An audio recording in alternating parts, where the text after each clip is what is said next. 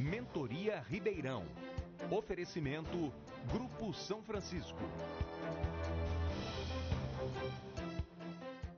Qual é o seu plano de vida? A gente acredita que devia ser mais abraços, mais tempo para você, mais choro de riso, mais lágrimas de alegria. Agora, para ter mais saúde, deixe com a gente.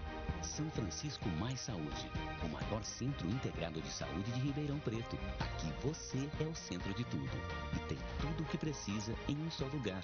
São Francisco, planos de vida com mais saúde.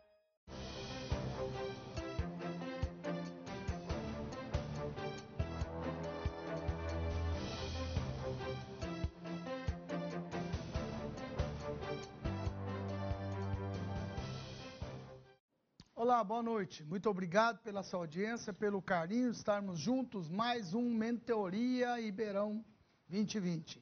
E hoje o programa é muito especial. Temos feito muitos programas especiais e não poderíamos deixar de dizer que esse programa de hoje é especial.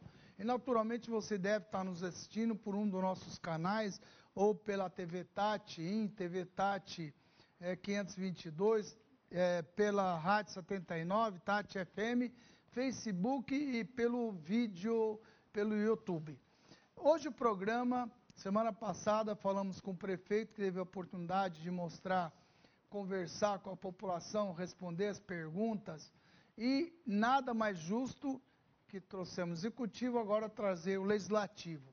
E convidamos é, é, os vereadores responsáveis pelas comissões é, todos os vereadores que presidem as comissões da Câmara estão aqui conosco e o presidente da Câmara está também conosco para que você, telespectador, ouvinte e todos aqueles que nós estão nos assistindo de uma maneira ou outra possam fazer a pergunta ao vivo. Faça, pergunte, questione, é, dê a sua sugestão, faça a tua crítica, o que for importante, como nós fizemos semana passada. Então, hoje, por isso que eu considero o programa muito especial. Vamos ver o programa, quem são os nossos convidados de hoje. As câmaras municipais funcionam desde 1532. Em todo o período colonial e durante todo o império, eram elas que administravam as vilas e as cidades, sendo seu presidente o responsável por administrá-las. Os seus membros eram chamados de homens bons. Na verdade, eram quase que exclusivamente os donos das terras, excluindo todas as demais pessoas. A denominação de vereador, originária da antiga Roma, só veio a ser usada no século XVII, até que a criação do cargo de prefeito, no início do século XX, promoveu a separação dos poderes, restando a elas a função legislativa e fiscalizadora. A Constituição de 1988 fez dos municípios a base da federação. Porém, reduziu em muito as funções dos vereadores, que têm muitas limitações em suas iniciativas. Pois, apesar de sua concepção democrática, promoveu uma hipertrofia do poder executivo.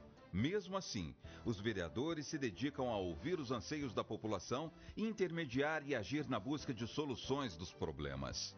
A Câmara Municipal de Ribeirão Preto possui atualmente 22 comissões permanentes, que vão desde os assuntos básicos da vida local até o direito dos animais.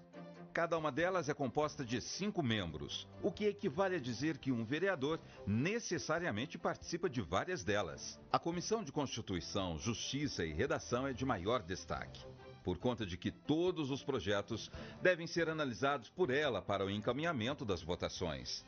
Muitas delas sequer mantêm reuniões periódicas, o que as torna meros instrumentos protocolares e de pouca efetividade. Para discutir este importante tema da vida política da cidade, convidamos os seguintes vereadores: Alessandro Maraca, vereador pelo MDB, Movimento Democrático Brasileiro, preside a Comissão de Finanças, Orçamento, Fiscalização, Controle Tributária. André Trindade, vereador pelo DEM, Partido Democratas, preside três comissões: Comissão de Direitos à Igualdade Racial, Comissão de Habitação e Comissão de Esporte e Lazer. Eliseu Rocha, vereador pelo PP, Partido Progressista, preside a Comissão de Administração, Planejamento, Obras e Serviços Públicos. Fabiano Guimarães, vereador pelo DEM, Partido Democratas, preside três comissões. Comissão de Desenvolvimento Econômico, Comissão de Direitos Humanos e Cidadania e Comissão de Educação, Cultura, Ciência e Tecnologia. Gláucia Berenice, vereadora pelo PSDB, Partido da Social Democracia Brasileira. Preside a Comissão de Direitos da Mulher, da Criança, do Adolescente e do Idoso vítima de violência. Isaac Antunes, vereador pelo PL, Partido Liberal. Preside a Comissão de Constituição, Justiça e Redação. João Batista, vereador pelo PP, Partido Progressista. Preside a Comissão de Títulos e Honrarias. Luciano Mega, vereador pelo PDT, Partido Democrático Trabalhista. Preside duas comissões. Comissão de Direitos das Pessoas com Deficiência e Comissão de Transparência. Marcos Papa, vereador pela Rede Sustentabilidade. Preside a Comissão de Meio Ambiente e Sustentabilidade. Maurício Vilabranches, vereador pelo PTB, Partido Trabalhista Brasileiro, preside o Conselho de Ética. E Lincoln Fernandes, do PDT, Partido Democrático Trabalhista, é presidente da Câmara Municipal. Muito bem, vamos começar então. Eu gostaria, eu queria agradecer a todos os vereadores que aqui estão pela presença, obrigado, né? É um fato histórico para Ribeirão Preto, temos hoje a oportunidade de. Gostaria que tivéssemos 27, mas nós já fizemos um com todos os vereadores. Esse hoje é, estamos chamando as comissões. E para isso, inclusive, é muito importante cada presidente de comissão explica para o telespectador o que, que faz um presidente de comissão, como é que é o presidente da comissão, quem são os componentes e como é que funciona essa estrutura, como é que funciona a relação junto ao, ao executivo e assim por diante. O presidente Lincoln, muito obrigado pela sua presença.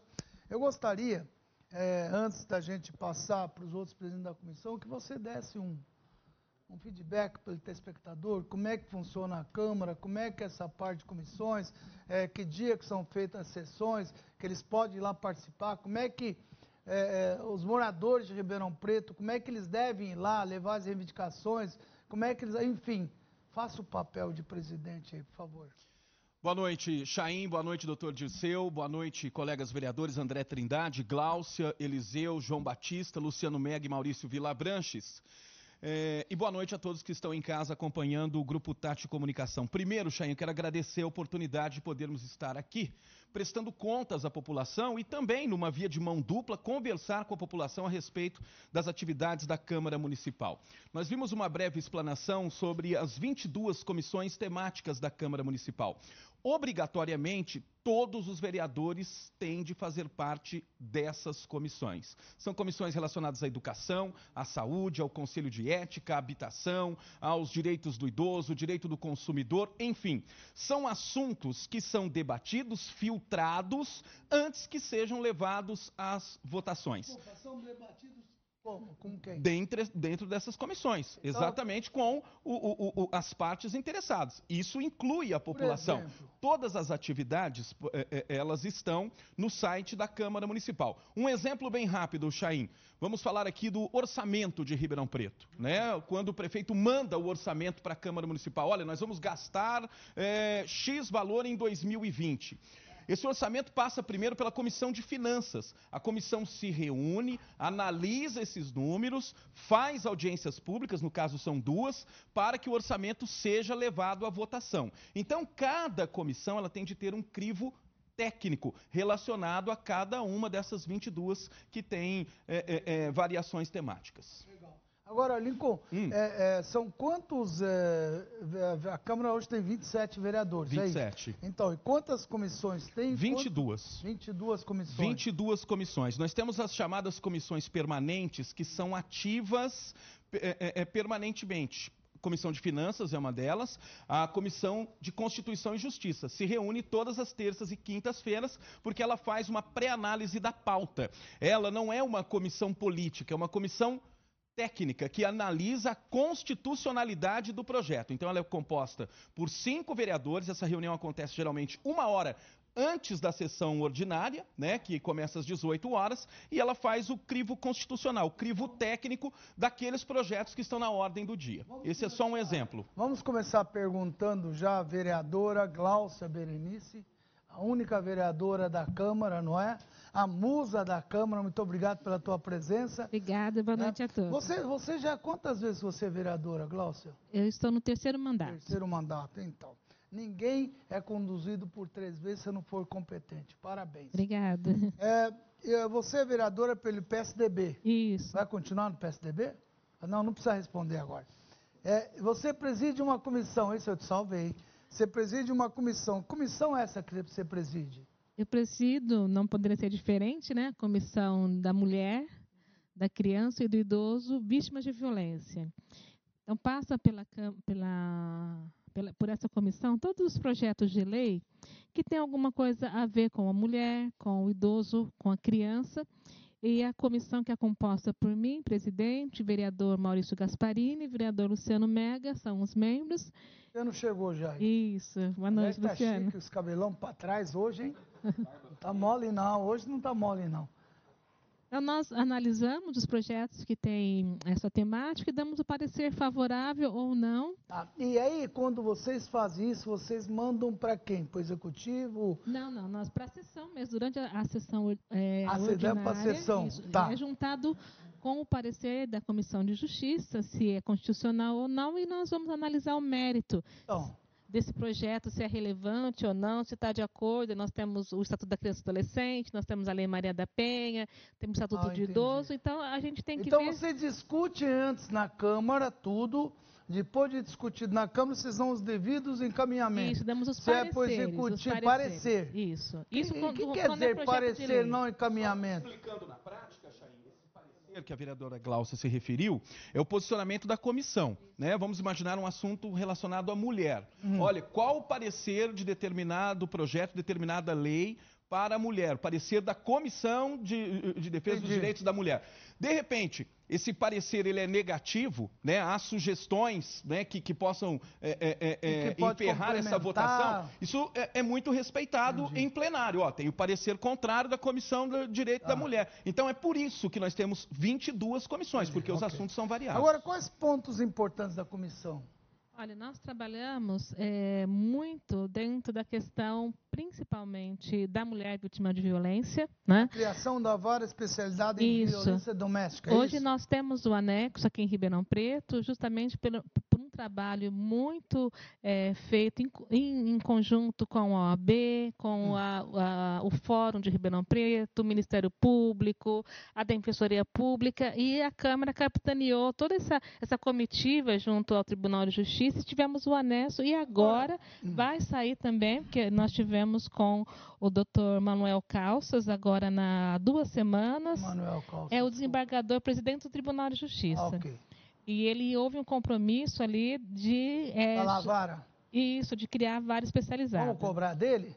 Olha, ele Olha, termina. Se eu soubesse disso, eu teria feito um, um, um, uma gravação, alguma coisa com ele ao vivo, viu? Ou então a gente poderia Uhum. É, de repente ir lá gravar alguma coisa nesse sentido. Agora, deixa eu te perguntar uma coisa. Aqui está dizendo que tem as palestras, núcleo de prefeitura sobre violência e abuso infantil e tal. Deixa eu te falar uma coisa. A gente nota hoje em dia esse problema de, de violência infantil, isso realmente tem é, infestado o país, inclusive em escolas, não é?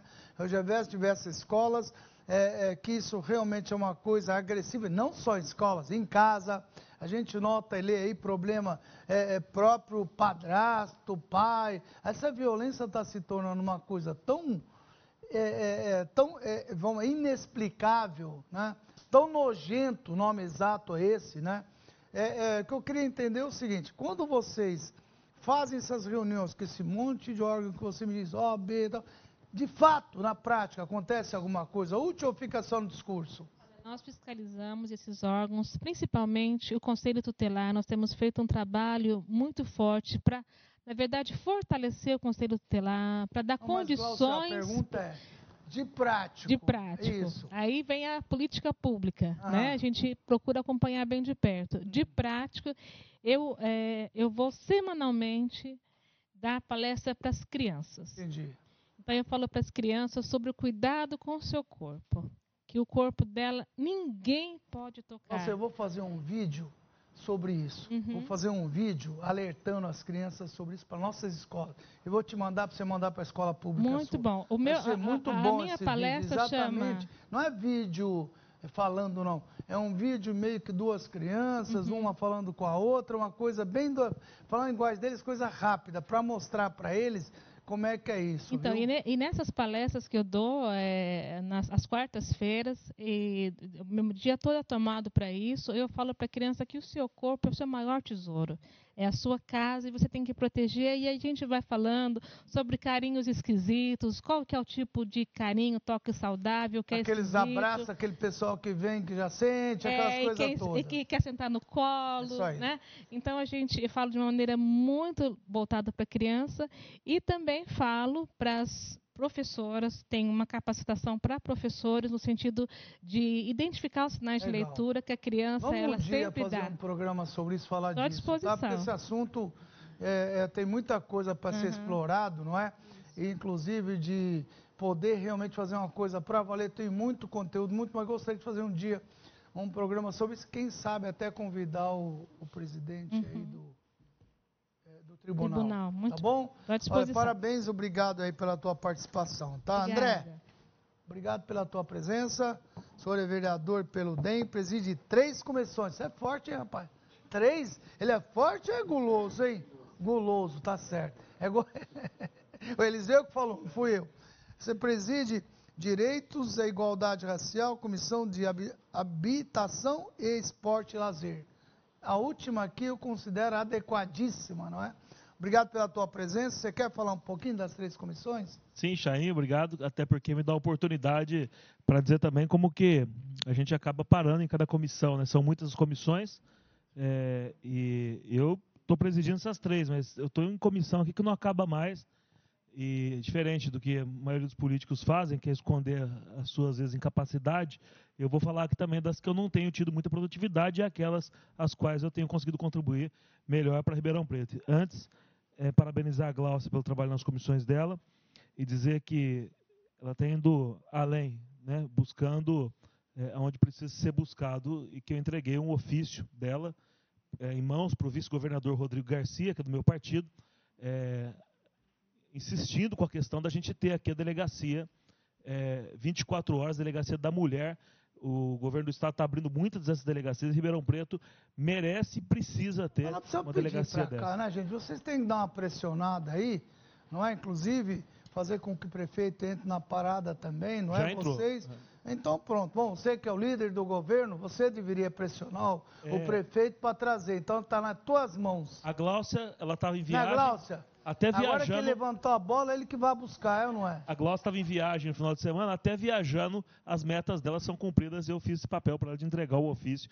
É, parabéns pelo Comissão trabalho. de habitação também é um tremendo de um. Né, é, eu queria dizer o seguinte: a, esse daí também sobrou, é um desafio grande, hein? É, sobrou, sobrou muito, muita coisa para mim. Queria ressaltar rapidinho, além das que eu presido, esporte, lazer, habitação, igualdade racial, ainda estou no Conselho de Ética, na títulos e honrarias na Comissão de Educação, que tem demandado muito trabalho, de Assuntos Metropolitanos, Direito dos Animais e Desenvolvimento Econômico.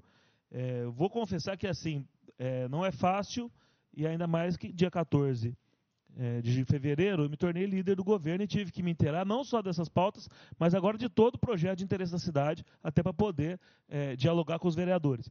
É, a habitação desses três talvez seja é, a mais complicada, porque nós sabemos que temos aí praticamente 100 núcleos de submoradias, ocupações, comunidades, as chamadas favelas. É, esse pessoal é, briga por, por terra em Ribeirão, por uma moradia digna. Já existem pedidos de desapropriação é, e também Ribeirão Preto ficou sufocada é, nos seus limites geográficos. Né? Então, é, não tem terra para esse pessoal, não tem terreno acessível para esse pessoal comprar é, e garantir sua moradia. Eu fiquei muito animado, Chain, quando o governo do estado veio aqui lançar um programa de lote urbanizado. Infelizmente, os nossos empreendedores não compraram a ideia, ou seja, não tem casa para pobre em Ribeirão Preto, não tem terreno para pobre. Né? Então, o Minha Casa Minha Vida é o único programa de acesso à moradia. Ribeirão Preto não consegue o faixa 1, né? ou pouquíssimas unidades. É, terreno é caro, o Estado veio aqui com uma proposta que comprava terrenos dos loteadores, É, lógico que é um preço mais barato. Quem que o, né? Desculpa, quem é que cuida dessa parte de infraestrutura? Você também? Não, é junto, juntamente com ele, obras, infraestrutura e o Eliseu. A parte de obras, tá bom. É, o Eliseu Não, vai tem, falar daqui a pouco. Tem uma série de perguntas aqui. Eu vou separar por segmento. Você quer terminar? Quero terminar. Quero dizer outros? o seguinte, que infelizmente, nós temos muitas ocupações, muita gente morando em submoradia, lugares insalubres que não são passíveis de regularização, e tudo que essas pessoas talvez precisavam de lote urbanizado para poder fazer a sua construção com ruas, com sarjeta, é, e isso não tem sido possível. Os empreendedores só pensam no lucro, o Minha Casa Minha Vida dá subsídio, mas aumentar o valor dos imóveis. E Ribeirão Preto não é competitivo para ter aí programa de lote urbanizado, até porque a terra aqui está custando muito cara. E esse pessoal, esse pessoal que está sem moradia e que tem a baixíssima renda ou quase renda nenhuma, fica aí à mercê de favela e depois de desapropriação e é, mudando que nem cigano de um lado para o outro. Eu vou, antes de passar para cá, vou aproveitar e fazer uma pergunta. Não, não, vamos, vamos concluir os seis primeiro, vai. Vamos lá, Maurício, obrigado pela tua presença. Você, vereador PTB, Partido Trabalhista Brasileiro, preside o Conselho de Ética. O que faz o Conselho de Ética, Maurício? Boa noite, Chaim. É um prazer estar aqui mais uma vez aqui na, na Tati. Para mim é uma grande honra. Chaim, eu venho do 2017, quando eu assumi membro do Conselho de Ética. 2018 também fiz parte. 2019 é, assumi a presidência da comissão, inclusive com três processos em andamento aí. E nós estamos aí trabalhando muito. O nosso corpo jurídico tem desdobrado aí para tentar o, o máximo, o mais rápido possível, é desenrolar todas essas questões aí que envolve os companheiros da casa. E é, ali no Conselho de, de Ética são eu, o Nelson das Placas, Fabiano, nosso amigo André Trindade e o Rodrigo Simões. Inclusive, o conselho, o conselho hoje, é, por estar com esses três processos em andamento aí, ele está, o nosso corpo jurídico está sobrecarregado. Tem? Nós temos dois. É, um que veio da legislação passada, né? Que, do, do, que, que era relator o nosso companheiro Rodrigo, é, ah, que envolvia os nove vereadores. Sobre os nove vereadores que foram caçados, ah, tá né? Que ele era relator, uhum. que foram afastados, desculpa, afastado, né? E temos o do, do Toniel e agora mais esse que envolve o nosso companheiro Rodrigo Simões. Então vocês pegam esses esses casos e dentro da comissão que é discutido a ética de cada vereador, é isso? Exato. É, primeiro, Para que ela, o telespectador é... saiba que qualquer problema deslize, qualquer coisa que vá contra a profissão, porque é, né, um ser, o vereador não deixa de ser um servidor público, tem que servir ao público, por isso que é o nome, não é? Quando ocorre algum caso desse, vai direto para a tua comissão, é isso? Não, aí. Primeiro vai para a mesa. Vai para a mesa? A mesa. É. A mesa envia para, assim, após analisar, achar que que tem que tem, tem que tem que procedência, ele tem, envia para o conselho para o conselho de ética. Aí ali o nosso corpo jurídico, o nosso advogado faz todas as análises, reúne, primeiro reúne com o grupo, né, que são cinco, nós somos cinco, o conselho é formado por cinco pessoas. Se achar que tem que prosseguir, aí sim fazemos a, é, o sorteio do relator, né? E aí o relator faz. Ô Maurício, vem cá, quantos anos vocês estão na Câmara? Terceiro ano esse ano? É o terceiro ano, Quantos dezembro. casos vocês tiveram? Que virou alguma coisa algum? Olha, Jair, nós tivemos quando na presidência do, do nosso presidente Lincoln, 2017, que eu fiz parte também do conselho, é, foi o caso do Dr. Valdir, né? Que nós, é, na época, o pessoal achou que nós tinha agido, é, não tinha agido corretamente. O que aconteceu nesse caso? Eu me recordo. A Câmara nós absolvemos, depois de análise. Absolveram, doutor Valdir? É, absolvemos e você vê que depois da justiça. Quando há injustiça, vocês também tomam a medida, consideram. Exatamente. É isso. Aí acabamos absolvendo o doutor Valdir. Só teve logo... o caso dele? Não, foi só no caso dele, 2017, sim. Que eu, mais? Não, 2017 o doutor que deu mais, é, é, mais trabalho, é, mais questão... Me, me permita, uh, sim, Maurício, sim. só explicando, porque o Conselho de Ética também tem a função de analisar a conduta do prefeito, a chamada quebra de decoro parlamentar. A do prefeito é, também? Também, é enviado ao Conselho, de, ao Conselho de Ética. A denúncia é feita para o Conselho de Ética. Nós temos que é, evitar é, banalizações, né, que são muito comuns em denúncia, em acusações no cenário político. Nós tivemos duas ou três denúncias contra o prefeito. Né? Caçar o mandato de alguém é algo muito sério. E aí vai para a é, comissão. É, vai, passa pela mesa, a mesa tem um filtro jurídico da Entendi. situação. Se a denúncia obedece teve, aos crivos teve, regimentais. Nessa casos. legislatura, nós tivemos denúncias, Chaim, que envolvem é, condutas do passado não da época em que o parlamentar está em atividade. Eu quero saber do atual. prefeito, já teve pedido Ah, foram duas, duas, ou três, mais, né, Mas, André? São... Sem chegar ao conselho de ética. É, exatamente. Passa. Como que acontece? Qual que é o trâmite, Chaim? É, a denúncia é feita ela tem que ter autoria conhecida, ah, né? não pode ser uma denúncia anônima e tudo mais. É, ela passa pelo departamento jurídico da Câmara se ela obedecer aos trâmites regimentais, se ela tiver corpo exatamente para a denúncia. Aí é, é, no caso do prefeito, por exemplo, ah, o plenário é que tem o poder de dar a admissibilidade ou não da denúncia. Entendi. Só vou citar aqui é, uma é, última situação que envolve não, o prefeito. O prefeito passou pela é, Câmara ou não é, chegou na... Não, elas foram, elas foram, elas não tiveram, não, não improcedentes. É, esse é o termo. A, a última. Não é na ética que vai, viu? É comissão processante. Exatamente, comissão processante. Então, a, a mesa ela analisa a admissibilidade, ela joga a plenário depois de um crivo Entendi. técnico, se o plenário admite criar-se uma comissão processante no caso do prefeito. No caso do vereador, é exatamente a chamada quebra de decoro. Nós tivemos dois vereadores caçados na história da Câmara. O vereador Chiarelli, que Chiarelli. chamou um outro vereador de aleijado, não é isso? Ah, e, e, o vereador Oliveira Júnior, né, que foi flagrado ah, tá numa bom. situação de, okay. dirigir, de João embriaguez ao volante. Obrigado aí pela presença. Você é vereador pelo PP, você preside uma comissão de títulos e honrarias. Exatamente. É... Isso quer dizer o quê, vereador? Então, é, primeiramente, boa noite a todos que nos acompanham neste momento. É um prazer muito grande estar aqui esta noite com vocês. É, eu gostaria, assim, de falar um pouco sobre essa comissão. É, parece ser uma comissão muito simples, mas não é. Né? A comissão de títulos e honrarias, eu tenho a alegria de estar presidindo ela 2018, 2019. Tem a composição do nosso querido André Trindade e Orlando Pessotti como vice-presidente dessa é, comissão. Ah, o serviço nosso, Chaim, basicamente é analisar os projetos enviados, as solicitações dos vereadores, quando apresentam né, a possibilidade de estar dando títulos e honrarias a pessoas ou às instituições, cabe ao nosso trabalho analisar os fatos e as condições exatas dessas pessoas ou instituições se estão aptas ou não a esse mérito, a esse título a qual está sendo apresentado.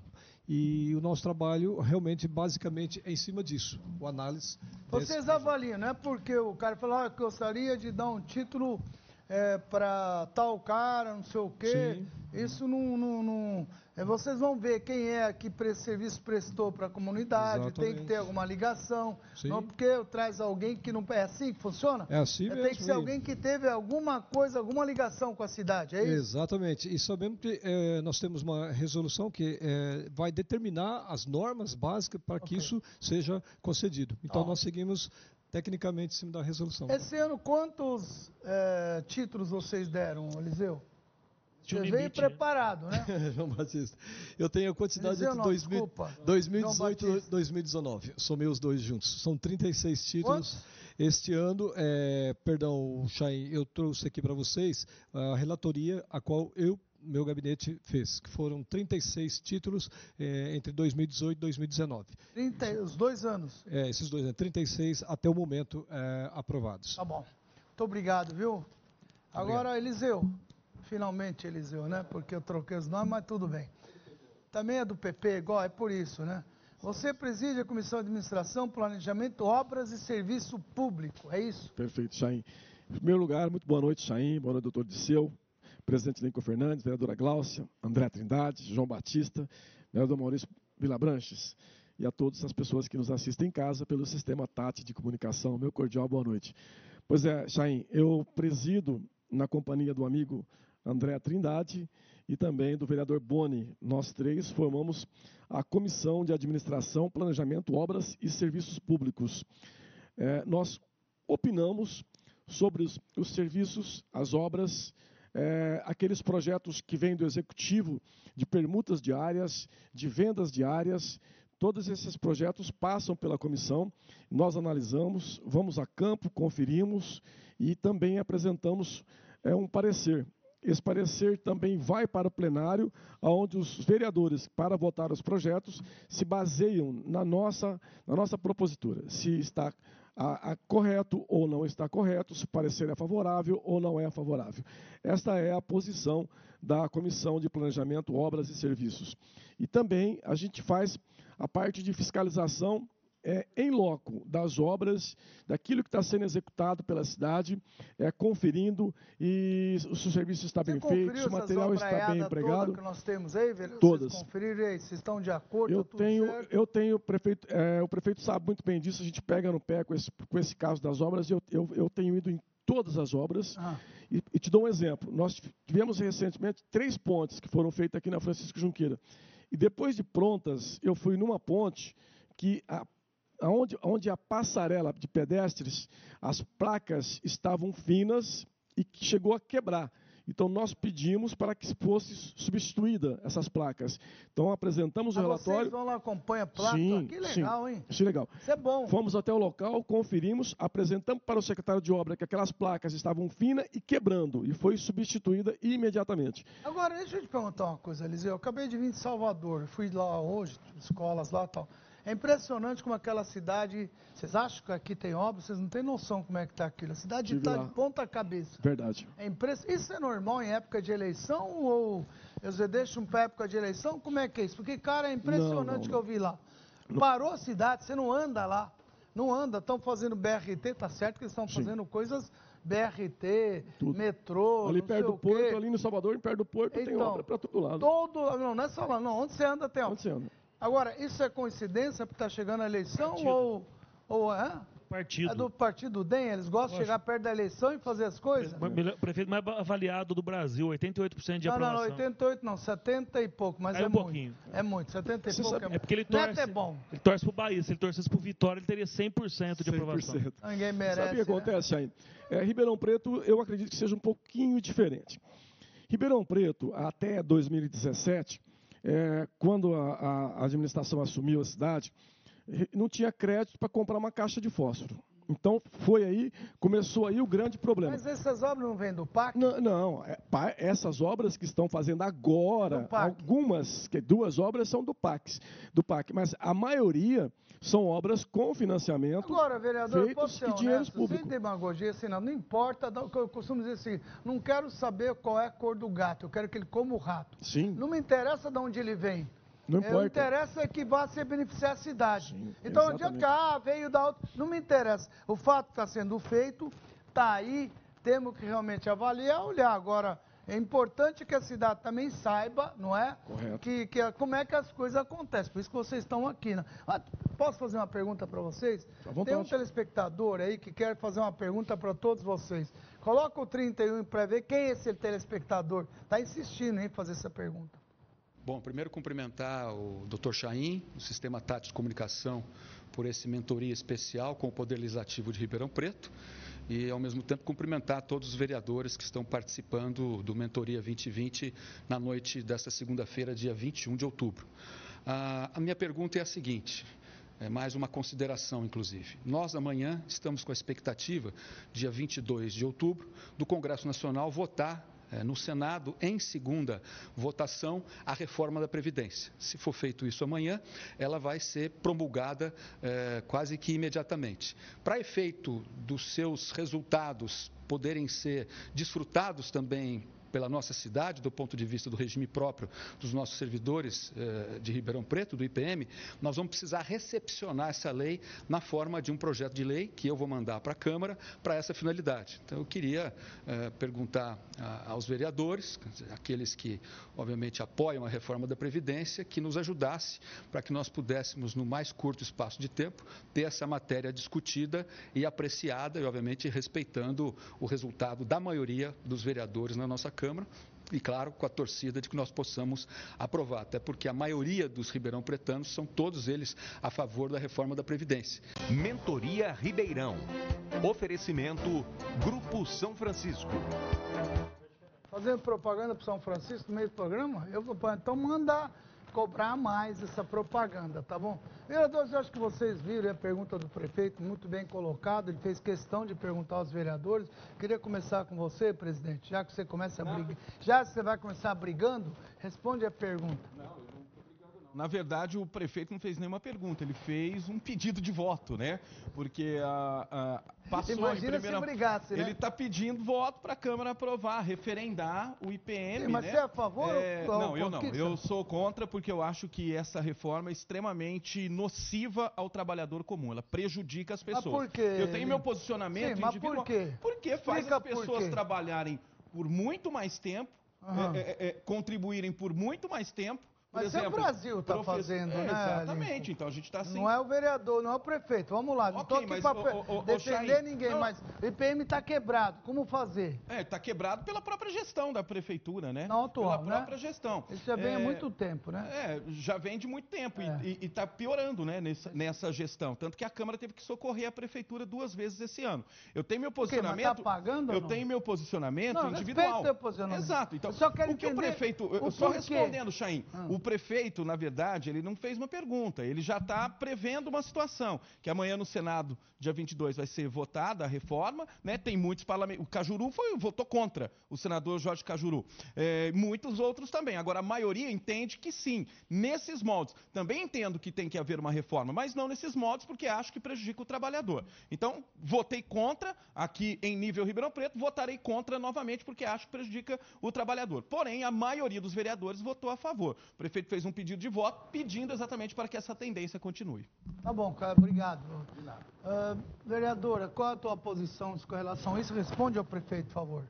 Olha, eu votei contra a última votação da reestruturação do IPM por questões eh, jurídicas, regimentais. Eu entendi que havia alguns ritos que não foram eh, contemplados e dentro de um projeto que está em substitutivo e em urgência. Votei contra. Entendo que nós precisamos de pensar com muito muita responsabilidade. Votei em outros outros projetos de reestruturação do IPM e a cada projeto de lei que chega na casa, eu procuro fazer uma análise sem paixões. Isso aí, de amanhã, você, isso Amanhã- o prefeito colocou, é, com relação ao IPM, vocês sabendo, é, você, o que, que você Olha, eu vou, eu vou analisar o texto analisar. Hum. final que vai vir do Congresso Nacional, é, então, aquilo que que está for bom, tudo que é bom para a cidade, eu entendo que o prefeito sempre tem meu voto, mas com relação às questões que para mim tem alguma dúvida jurídica, eu pro- procuro sempre me ah, respaldar. jurídica, vereador. Jurídica, Porque é. jurídica não precisa nem ir para o vereador, jurídica é Não. para o advogado. Sim, mas depois vira uma pendência. Por isso que tem assessoria jurídica. É isso. Depois vira uma Eu pendência quero entender jurídica. socialmente, porque você atua na área social. Sim. Eu, eu vejo todo o teu trabalho. Nesse caso aí, qual é a tua opinião? Eu, a, a reforma da Previdência é urgente e necessária que se faça no Brasil todo. Ribeirão tem um problema muito sério com o IPM. Nós precisamos de ter responsabilidades em votar. Então, aquilo que for um texto legal, jurídico, que contemple, que não tem nenhuma pegadinha, que não tem nenhum senão, eu tenho todo o meu apoio. Obrigado. Ô, Eliseu, fala aí, no, porque o outro vai falar bem mesmo. Deixa eu ouvir você. Deixa eu ouvir você um pouquinho. Vice-líder do Não, governo. eu, É, vice-líder do governo? Não, então pula lá pro João. Aí é demais. Aí tá. Fala, Eliseu. Não, não. Não Não, vejo eu, veja, veja bem, é, eu, eu acredito que são, são medidas duras, mas nós precisamos reu- resolver o problema que não resolveram no passado. Se a gente for rolando a bola, onde vai parar? Uma hora vai acertar em alguém. Esse alguém vai ser o aposentado, o servidor. Então nós precisamos sim ter a coragem de mudar tudo isso. Eu acredito que temos que aguardar o que está vindo realmente. Está sendo votado em Brasília, nós temos alguns colegas lá, vamos aguardar amanhã, aguardar a votação, aguardar o projeto que o prefeito vai mandar para nós, mas o projeto que nós votamos, Chaim, na Câmara de Ribeirão Preto, é, acertando a situação do IPM até então, ela foi aprovada, doutor Disseu, pela, eh, pelo Instituto Nacional da Previdência, E, inclusive, Ribeirão Preto está sendo usado como modelo para outros institutos do nosso país. Isso é muito importante para todos nós. O vereador André muito bem sabe disso, né, André? Que o que, o que nós aprovamos em Ribeirão Preto foi usar, está sendo usado como modelo. Então, eu sou favorável desde que o projeto venha okay. é, é, dentro da legalidade. Obrigado. João.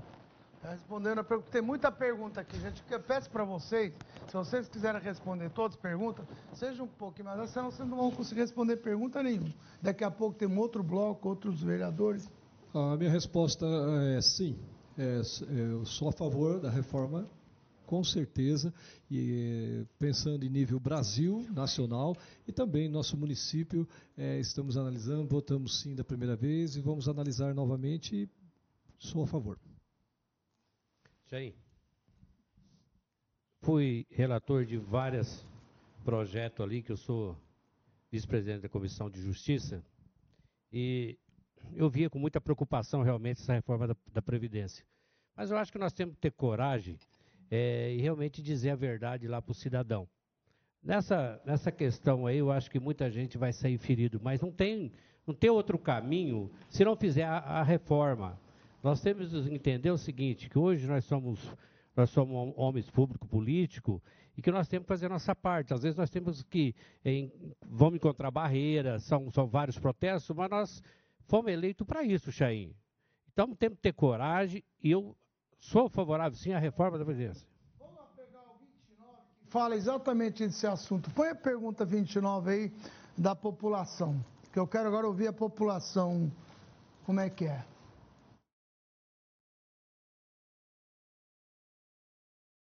Sobre a reforma da Previdência, que amanhã acontece a importante votação no Congresso Nacional. Em uma eventual aprovação, os municípios terão que fazer a recepção das alterações. Queria saber da Câmara como que, vão, como que a Câmara está se preparando já para fazer as eventuais adaptações, visto que o prefeito Duarte Nogueira já enviou, já teve o projeto aprovado aqui da reforma do IPM em Ribeirão Preto. Bom, essa pergunta já foi feita pelo prefeito aí, quer dizer, você está aí na frente da prefeitura, mas obrigado pela tua participação. Eu vou aproveitar e ouvir o André aqui. É, André, qual que é a tua posição, opinião? Jair, eu estou ansioso para conhecer esse projeto, porque parece que vai ser um projeto padrão, um projeto que vai para os municípios, para os estados, e que vai ser é, um negócio sim, sim, não, não. Favor ou contra? Você é contra a reforma da Previdência? Eu, André, sou a favor da reforma da Previdência. É, também sei que muitos é, vão perder alguns anos, mas a, a, expectativa de vida aumentou e os outros países já fizeram essas reformas, os países desenvolvidos, para que pudessem ter prosperidade. Eu sei que às vezes dificulta um pouquinho, mas é melhor garantir o futuro, garantir que vai ter dinheiro para pagar esses aposentados na hora que eles mais precisarem, que é na sua longevidade. O Dirceu quer te explicar um negócio. Eu queria fazer um esclarecimento que é, a ideia do projeto é, originário, que seria a PEC paralela que o Senado estava cuidando, e que seria a extensão da reforma da Previdência para estados e municípios, há uma grande chance dela não ser aprovada. É por isso que o prefeito fez a, essa colocação de que, na verdade, cada município vai ter que fazer a sua reforma, os estados vão ter que fazer a sua reforma, né? Esse é o... É, não será uma... Aliás, doutor Dirceu, eu até comentava aqui com a, com a, vereadora Gláucia, esse é o trâmite natural, a gente esperar acontecer, eh, eh, saber o que vai acontecer lá em cima, em nível federal, para decidir aqui, né? Aqui nós estamos percorrendo o caminho contrário. Nós já votamos aqui, o prefeito levou até o conhecimento de Brasília e a gente vai saber aqui se vai ratificar ou não. E, e obrigatoriamente nós temos que esperar qual, qual será a definição de Brasília. Aqui, né? aqui, nós já resolvemos as nossas peculiaridades, né? As nossas dificuldades. E agora veio o padrãozão, padrãozão aí. Sim, sim, não, não. Estou ansioso para conhecer esse tipo de projeto, que não é um projeto comum que vai para a Câmara, é um projeto bem específico. Ok, deixa eu aproveitar aqui fazer algumas perguntas já para vocês. Já temos perguntas gravadas, olha, tem um monte aqui. Você não quer fazer essa de quem está ao vivo também? Ah, o Rafael é, Vieira Alves, ele faz uma observação que o vereador Eliseu já mencionou, mas é, falta infraestrutura na cidade toda, principalmente buraco, posto de saúde, falta remédio, falta médico. Pergunto aos vereadores se eles é, enfrentariam uma fila de 7 a 12 horas para ser atendido na UPA. É, consulta com muita demora, E aí a pergunta dele é exatamente o seguinte: tem a venda dos imóveis dito ociosos, vender para construir um centro administrativo de 65 milhões de reais. Não seria melhor fazer direcionamento para saúde e educação? Foi, foi o que eu falei para o prefeito aquele dia. Foi o que eu falei para ele é pegar esse dinheiro que vai investir aí, é, fazer um PPP, alugar alguma coisa nesse sentido, uma troca com alguém, já que tem tanta área, e esse dinheiro da venda poderia ser utilizado, foi sugerido isso para ele. Quem responde isso? Respondo. Então vai. Respondo. Cada um responde uma pergunta para não ficar num só, tá? É, veja bem, eu quero responder para o nosso ouvinte, dizer o seguinte. Em primeiro lugar, que o problema da, da saúde, quando nós, quando o governo assumiu, é, e nós, como vereador, cobramos do governo isso, faltava 69 medicamentos na rede pública. 69. Hoje, tem uma falta de apenas quatro medicamentos, porque há atraso em licitação, entrega de laboratório, tudo isso. E outro detalhe, na UPA, não existe isso de ficar 12 horas esperando. Hoje, a média de espera da UPA telespectador? é de duas horas. Rafael. E se você. está ouvindo? O, o vereador está dizendo que não existe isso. Não existe, né? não Tem existe que dar isso. dados mais nós, concretos. estamos, nós estamos fiscalizando. Eu fiquei por oito anos como conselheiro de saúde. Eu defendo o SUS, defendo o SUS, o com unhas e dentes. Isso eu faço questão de fazer. O prefeito sabe muito bem disso, o doutor Sandro também sabe muito bem disso. Na UPA, quebrou o raio-x, eu cobrei dele para encerrar o contrato com a empresa que fornece os raio-x. A empresa imediatamente colocou raio-x novo, acabou o problema, parou de quebrar. Outra coisa, doutor Chaim, é, o, o- o atendimento na UPA, antigamente você chegava lá, você fazia um exame, ia para o Santa Lídia fazer o laboratório e voltava no outro dia.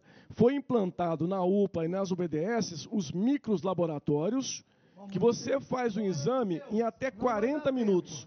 Ou seja, em duas, três horas, você tem o resultado do atendimento dentro da UPA. Então, não, do- não demora 12 horas, não procede essa informação. Vamos lá no 5. 5, uma pergunta para o Trindade.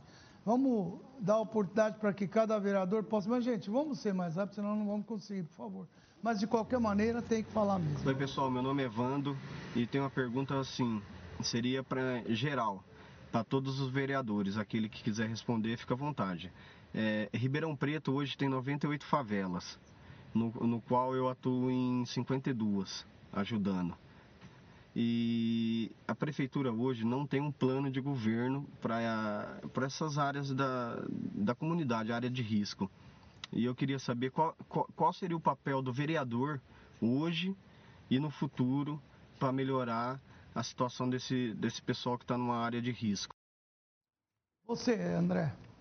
A prefeitura, nós temos um projeto é, que está para ser pautado pelo, pelo presidente Lincoln Fernandes, uma sessão extraordinária, onde a prefeitura pega áreas que eram antigamente institucionais e não foi feito ali nada, ou não tem demanda para fazer nada, desses terrenos que acaba virando terreno baldio, e habilitando elas para que possa atender o interesse de moradia social. Ribeirão Preto, disse aqui na minha primeira fala, precisaria de uma sensibilidade aí dos loteadores em fazer lotes mais baratos, o Estado compra esses lotes. Então, você é a favor que se faça? Sim. Os loteadores deveriam também fazer a contrapartida deles. É, não adianta pensar só no lucro. Teria que tem que ter lucro, mas tem também é, como a área aqui é muito cara e tem pouca área em. Representante do governo na Câmara, o que, que você pode fazer por isso? Eu tenho recebido esse pessoal de moradia, eh, tenho me comprometido aí no governo do estado para ver se Ribeirão Preto consegue ser contemplado nos programas Nossa Casa e nesse programa de lote urbanizado.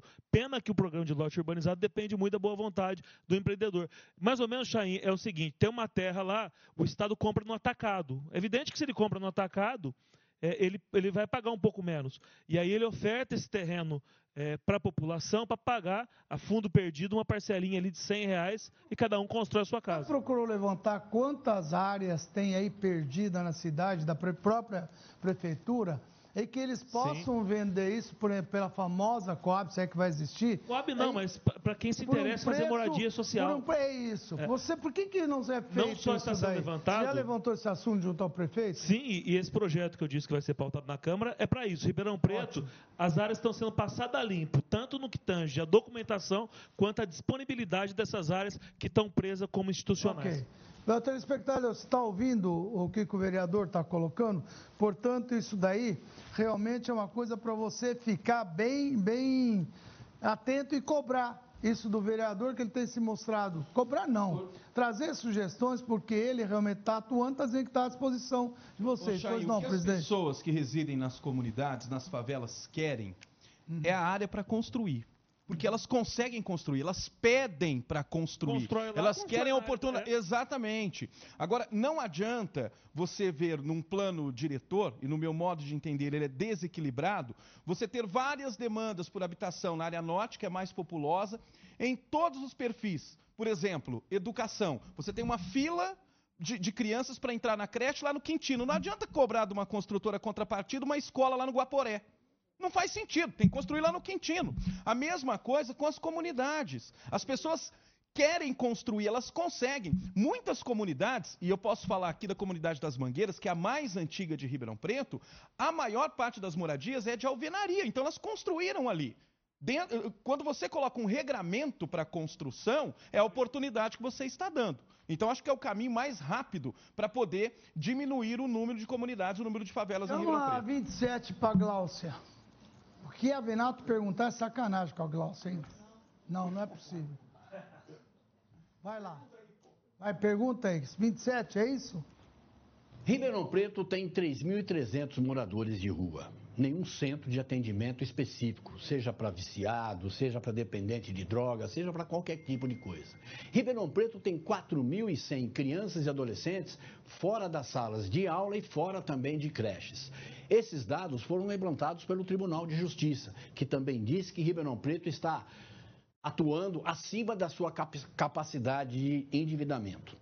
Eu queria saber dos senhores vereadores o que é que pode ser feito nesse sentido. Ou nós vamos continuar devendo cada vez mais e cada vez menos prestando serviço social.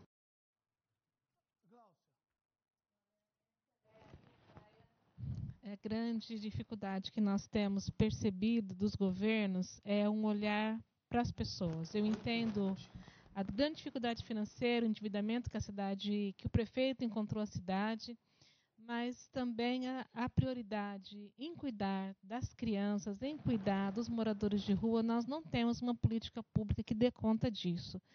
Nós precisamos de investir, Mas e aí tá é minha hora de luta, ter. Glaucia, toda vez que eu- 2,14 só de orçamento, nós toda tínhamos vez que eu 5. chamo, Toda vez que eu chamo aqui tem esse discurso, essa conversa. Chay, mas tem que cobrar do não, secretário não, de assistência não, social, então não é ela da tem que cobrar, não, Não, sou não, eu. não, não. Ela que Ó, tem que então, cobrar. Mas a, a Câmara cobra. Você sabe Ó, qual é o desde o problema? começo do governo que tem esse tanto de Toda- morador de rua. toda vez- Você tenta achar alguém quando tem uma pessoa em, em degradação social, você não encontra ninguém. Tá bom, toda não existe mesmo nenhum programa, não. Chain, Toda vez que eu pergunto para vereador que vem aqui é mesmo, ah, nós só podemos fiscalizar. Até quando eu vou ter que não, ouvir eu, eu não só Você tem que fiscalizo. agir, gente, pelo Olha, amor de Deus. Chain, eu trouxe uma experiência, a melhor experiência com morador de rua na cidade de Anápolis. Uhum. Nós trouxemos para Ribeirão Preto, nós levamos os técnicos da prefeitura para conhecer o projeto, tá? Mas não tem recursos. Por que não tem recurso, Não tem Glaucia? recursos para investir. Nós temos do orçamento 2,14% para assistência social. O último É isso realmente, governo mas do que Gasparini que era viabilizar 5%. isso. Agora, Mas eu, são vocês que têm que Olha, eu reverter acabei, isso, eu acabei de aprovar, consegui aprovar com os nobres colegas ah, uma diminuição de verba, sabe para quê? Para propaganda. Uhum. Nós temos eh, destinado no orçamento, não pago, Vai pro 7 social? milhões. Nós queremos investir, sim, na assistência social, nós precisamos de investir na assistência às crianças e aos idosos. Tá nós tínhamos os núcleos da, da cidade que atingiu, na- lá na- no Jardim Marquese, 150 crianças. Ok. Hoje nós atendemos 50. Então, por quê? Houve uma queda no investimento. O último ano do governo Gasparini era 5% para a ciência social. Ok, mas Agora eu acho nós que temos vocês... 2,14. Ok, ve- vereador, Aí eu desculpa, faço Mas você emenda. pode fazer uma emenda pedindo para que volte Sim, 5, não, não faço pode? emenda no orçamento Não todo pode? ano. Faço, O, o todo prefeito ano. veta 99,100% das emendas que os vereadores fazem no orçamento. Pois é. Ô, André, desculpa, você que é líder do governo, eu acho que nesse momento, acima de tudo, você é representante da população. Além de líder do governo e tal. Tudo bem. Você é o único que tem condições de sensibilizar. Tenho convicção que o prefeito vai te ouvir, porque é coisa que traz benefício para a cidade, tem se demonstrado eh, disposto a ouvir. Por que, que você não atua diretamente nesses casos? Chain, é, eu sou defensor da ideia do, do vereador Alessandro Maraca, que foi massacrado pela sociedade civil e teve que demover da sua ideia e retirou o projeto aonde é, dava 1% de emenda positiva pela Câmara Municipal. Sou completamente a favor para que o vereador, que sabe onde estão os problemas da cidade, possa destinar é, pelo menos uma vírgula daquilo que ele encontrou de errado para fazer justiça social através de emenda. A emenda parlamentar, ela faz justiça na onde tem injustiça. Ela faz justiça onde os olhos da prefeitura não enxergam e o olho do vereador, que é representante do povo, enxerga. O Lincoln André Botelho está dizendo o seguinte: mete a bronca, Lincoln. É da tua turma da manhã essa daí. Boa, André. Não faz isso não, André. Eu vou falar para ele, mete a bronca, você está pondo, tá pondo gasolina em cima do fogo. Vai. Mas não é, Chain, é- essa questão precisa ser entendida. A- a- o, o vereador André falou da emenda impositiva, né? Que a, a ideia do vereador Maraca, que já é realidade em Brasília, na capital, seria em muitas cidades brasileiras. Aqui em Ribeirão ela não foi aceita.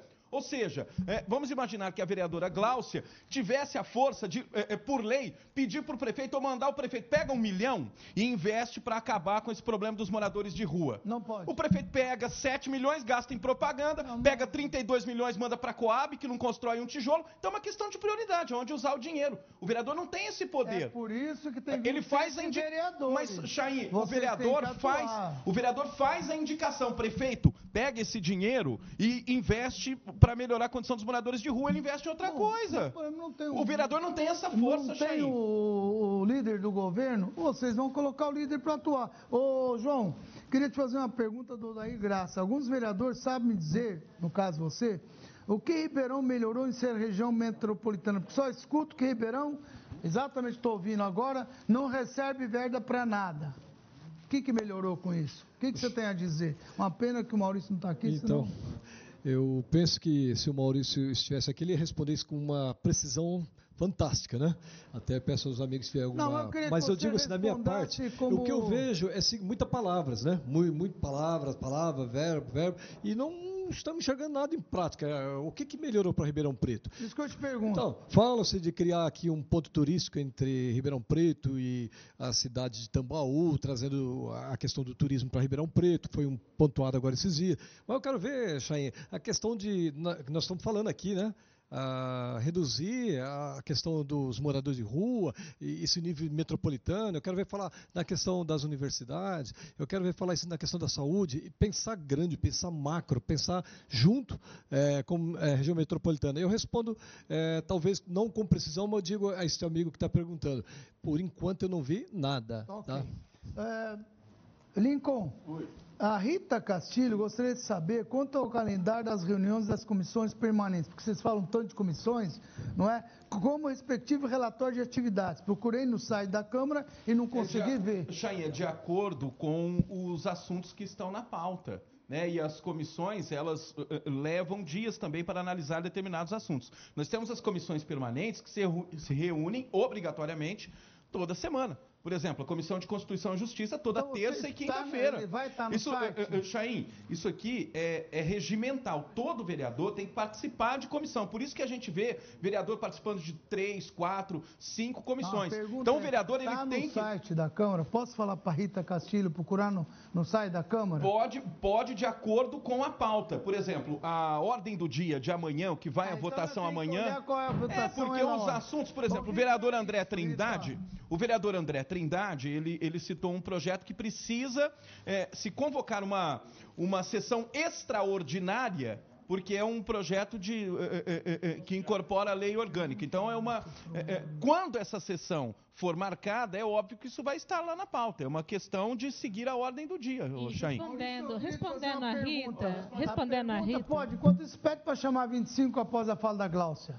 É, as- a- nós não temos só trabalho internos, nós temos trabalho externos também. A comissão ela vai muito até os locais. é, por exemplo, a comissão da, da pessoa com deficiência, ela esteve na última reunião semana passada é, no Conselho da Pessoa com Deficiência, na semana retrasada. o Luciano Mega está aqui. Externamente, é? Externamente Então, também. o Fórum de erradicação do trabalho infantil. vai ser agora sexta-feira. É, que é então, Mas, gente, é vocês precisam muita- divulgar isso. Tudo tem. Vocês têm que Acho Por que- quem? TV, TV Traço? O que TV Câmara? Estão de brincadeira, né, gente? Para com isso. Ô, João, queria te fazer essa pergunta 25 lá. É, o papel dos vereadores é importantíssimo, importantíssimo, né? Porque eles têm a função de fiscalizar as ações do executivo. Então, queria saber dos vereadores exatamente isso, se eles concordam com essa situação é, que a gente vive hoje no bairro, né? No Cristo Redentor, de você cria um bairro, né? Planejado é, e os serviços públicos que não estão funcionando. Então, você tem os serviços de saúde funcionando pela metade, você tem um postinho que funciona até o horário do almoço, que é um absurdo. Se eles concordam com a situação na saúde e na educação, que também é grave. Você tem uh, uma escola que tem capacidade para mil crianças e está fechada. A gente tem o um prédio público, a gente tem os concursados, processos seletivos e a gente não chama esses professores. Então, uma ação de fiscalização e uh, uma ação também de uh, destinar os recursos, né? Os vereadores eles votam os recursos da cidade. Então, se não tem dinheiro para a educação, então que a gente eh, aumente esses recursos para que essa situação é, né, melhore, né, que é um absurdo. Muitas crianças dependendo de creche, as mães sem trabalhar e a escola fechada. Rapaz, fez um discurso aí, né, Ju? Ô, amigão, não, mas não, o Maurício depois se pode complementar. Maurício, por favor. Chay, eu tive ali naquele bairro ali, não só ali, em vários bairros ali para cima, a gente tem certa preocupação, sim, é, portanto, enfrentamos uma grande batalha, já foi quando a, a, questão que nós aprovamos, inclusive eu fui relator é, da OS para atender é, a questão da educação, e a gente foi muito criticado é, por um grupo de pessoas que não entende, que não quer saber, não entende que a prefeitura hoje não pode chamar mais pessoas concursadas na educação. A educação estava com 3.200 funcionários e praticamente, Chaim, com 900 afastados é, não tem condições mais de continuar do jeito que está. Quando aprovamos as OS, o porquê? O custo, baixo custo, justamente é para atender essas comunidades, não só lá, como a minha região também, da região leste lá, que está faltando vaga nas creches, que vamos suprir com essas OS. Tem gente que critica, mas não tem outro caminho. As OS fica muito mais barato. E a questão da Legal. unidade de saúde, Chaim? Eu sei que o horário é, para atendimento é muito pouco, você está entendendo? Mas ali já foi um CREAS para ali, coisa que a nossa região leste não existe, viu? Foi um CREAS ali para a construtora por ali. Por falar em, religião, em Zona Leste, Rodney Carvalho te parabeniza, viu? Que você tem feito muita coisa pela Zona Leste, ele está te elogiando, viu? Chain, eu, eu, sou, nós temos que trabalhar, Chay. Eu fui eleito para trabalhar para o povo. Muito eu não bem. posso jamais decepcionar não, o pessoal. Um discurso para vereador agora, pela eleição. Pelo amor de Deus, sim não. Gláucia responder a, a, esse, é, é, a essa pergunta que foi feita por um professor, né? Que foi um é grande é, é, um professor que foi um grande opositor. Muito bom. Você viu o discurso dele? Foi um grande opositor à votação da OS. Ah, é? Foi um grande opositor na Câmara Municipal com outro grupo de professores à hum. aprovação. Agora, nós encontramos uma série de dificuldades. Eu fiz um requerimento semana passada ao secretário da Educação, porque o edital foi aberto para a qualificação da OS, mas não, não foi preenchido. E agora vai ser é, colocado um outro edital, publicado um novo edital. E nós, a nossa grande preocupação é que já estamos aí no quase no final de outubro, novembro, dezembro, e as aulas devem iniciar no próximo ano. Então, é, a, poderia ter sido mais ágil a qualificação das OS se a gente tivesse tido mais tranquilidade para provar que não foi o caso. Glaucia, muito obrigado viu, pela sua presença, quero te agradecer, que agora nós temos a segunda turma, mais quatro, Vera, pega o microfone aí. Muito obrigado. Obrigada, Se quiser cumprimentar, agradecer alguma coisa. Foi muito rápido, desculpa, mas são muitos. Vamos fazer mais desses, me comprometo com vocês. Ótimo, Chain, Vamos fazer porque... outros, eu acho que vocês têm nós, nós, vamos fazer, sabe por quê? É muito importante que vocês conversem. É muita pergunta para vocês. Olha, Te agradeço, existe... seu assunto é importante. Nós vamos fazer um sobre ele. Muito tá? obrigado. Eu, eu acho muito importante esse espaço. O, traba, o vereador trabalha muito, meus parceiros aqui de bancada, os demais trabalham muito. As pessoas não entendam, a, entendem a, qual é a verdadeira prerrogativa e as competências do vereador, o que Isso. pode, o que não pode. Aí, como a gente não atende uma demanda que é plenamente improvável, que não parte do vereador, desqualifica todo o demais. Então, esse tipo de, de, de bate-papo aqui possibilita demonstrar o trabalho do vereador. Muito obrigado. Estou à disposição. André, obrigado pela tua presença. E, olha, você como líder do governo tem muitas, é, é, muitas reivindicações que, sem dúvida, você pode ajudar a população e tem ajudado. Obrigado, Chaim. Obrigado, meus colegas vereadores. É, doutor Dirceu, a toda a grande audiência do Grupo Tati. É, a gente, como bem disse o vereador Maurício Vila Branches, somos eleitos para trabalhar, não temos que ter medo de enfrentar os temas mais difíceis da cidade. Nós damos, às vezes, um nome de rua, uma homenagem, é, mas isso é fácil. É, agora, nos problemas mais agudos da cidade, é onde a população mais espera da gente, e para isso é preciso ter coragem. Muito obrigado. Volta lá, a, a Graça está te perguntando se vai sair fonte luminosa, a revitalização da Praça 15, com a fonte luminosa, está te perguntando direto com o líder do governo. Essa promessa vai sair ou não? Eu indiquei o prefeito é, no gabinete dele. E... Vai sair ou não? Tem que sair. Pronto, aí, já respondi. É com, é com a economia das economias das licitações dela, que vai Graça? sair esse tipo de serviço. Cobra dele com o André não, não falha. Ele tarda, mas não falha. Sua vizinha? Ah, tá explicado então.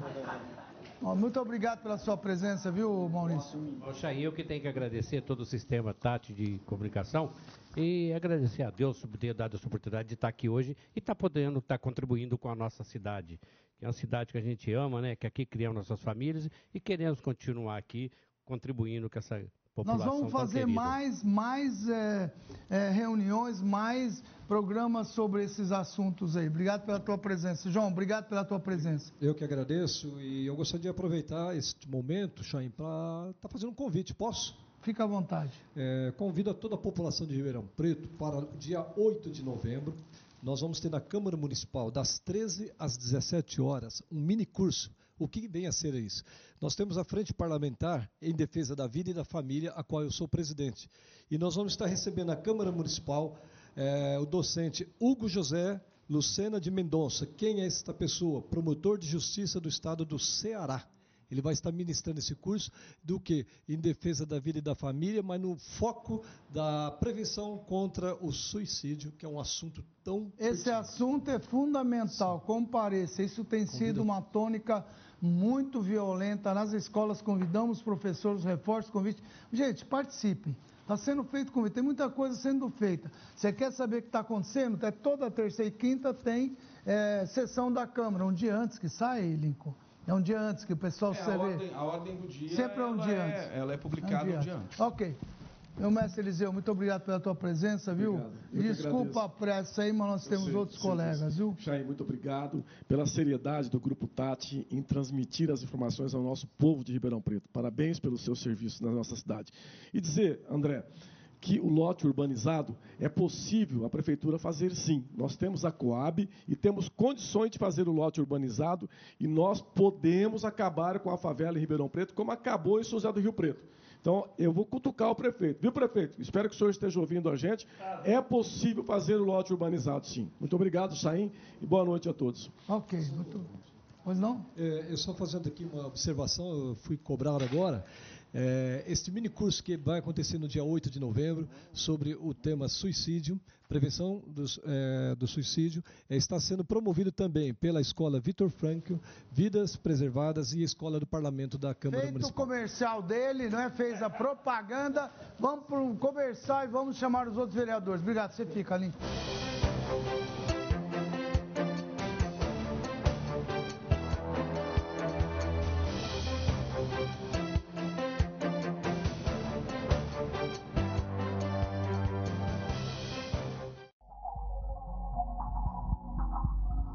ali. gente está junto faz um tempão. Ele é um grude. Ciumento. Semana que vem a gente completa três anos de namoro. Ele vai sair de moto para me encontrar e. Ele se arrisca muito, sabe? Nossa vida vai ficar muito difícil depois do acidente. Como ele chama? Estatística.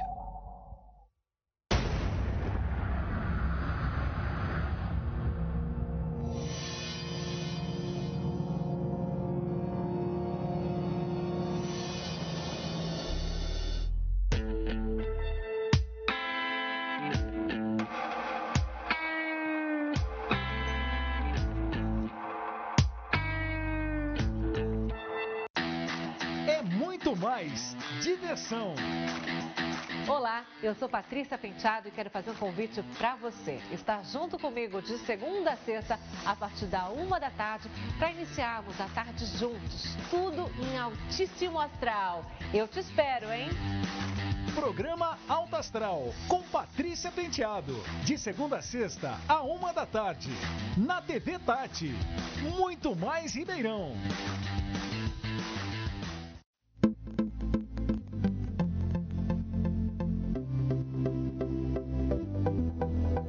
うん。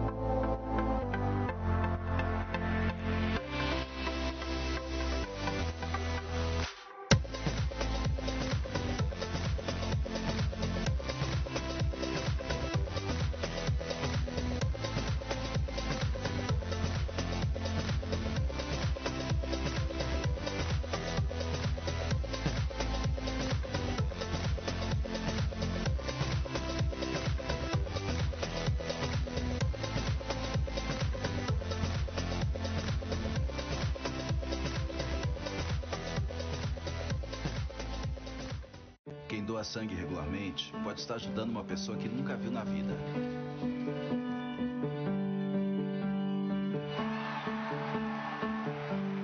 Ou alguém que acabou de começar a viver. Pode estar ajudando quem já passou por muita história. Ou alguém que ainda tem muitas histórias para contar pode estar ajudando quem está torcendo para realizar um sonho.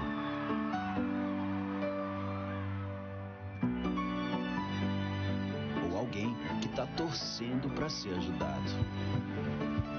Quem doa sangue regularmente pode até não saber quem está ajudando, mas sabe que está ajudando muita gente.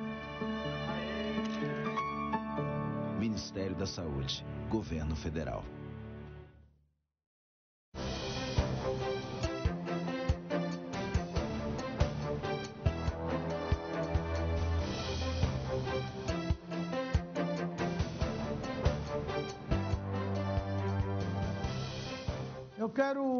Agradecer a presença do Rafael, né, nosso Google toda semana. Mostra o Google lá. Cadê o Rafael? Então, Rafael, obrigado pela tua presença. E o Rafael está aqui conosco para poder, é, para poder, é, como, como, é que fala? Para ele poder é, trazer dados, o que for necessário, assim por diante. Enquanto eles vão lá correndo, é, o Peru corre para um lado, para o outro, vem para cá, mas vamos lá. É, eu queria aproveitar aqui e agradecer a presença do vereador Luciano Mega, que está aqui conosco. Cadê Luciano? Muito obrigado pela presença, Luciano.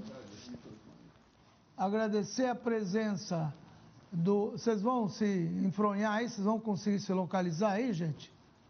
Pronto, isso. Aqui é chamado de atenção ao vivo. Isso. Mostra o Luciano Mega, por favor. Está aqui o Luciano Mega, muito obrigado pela presença. Olha lá.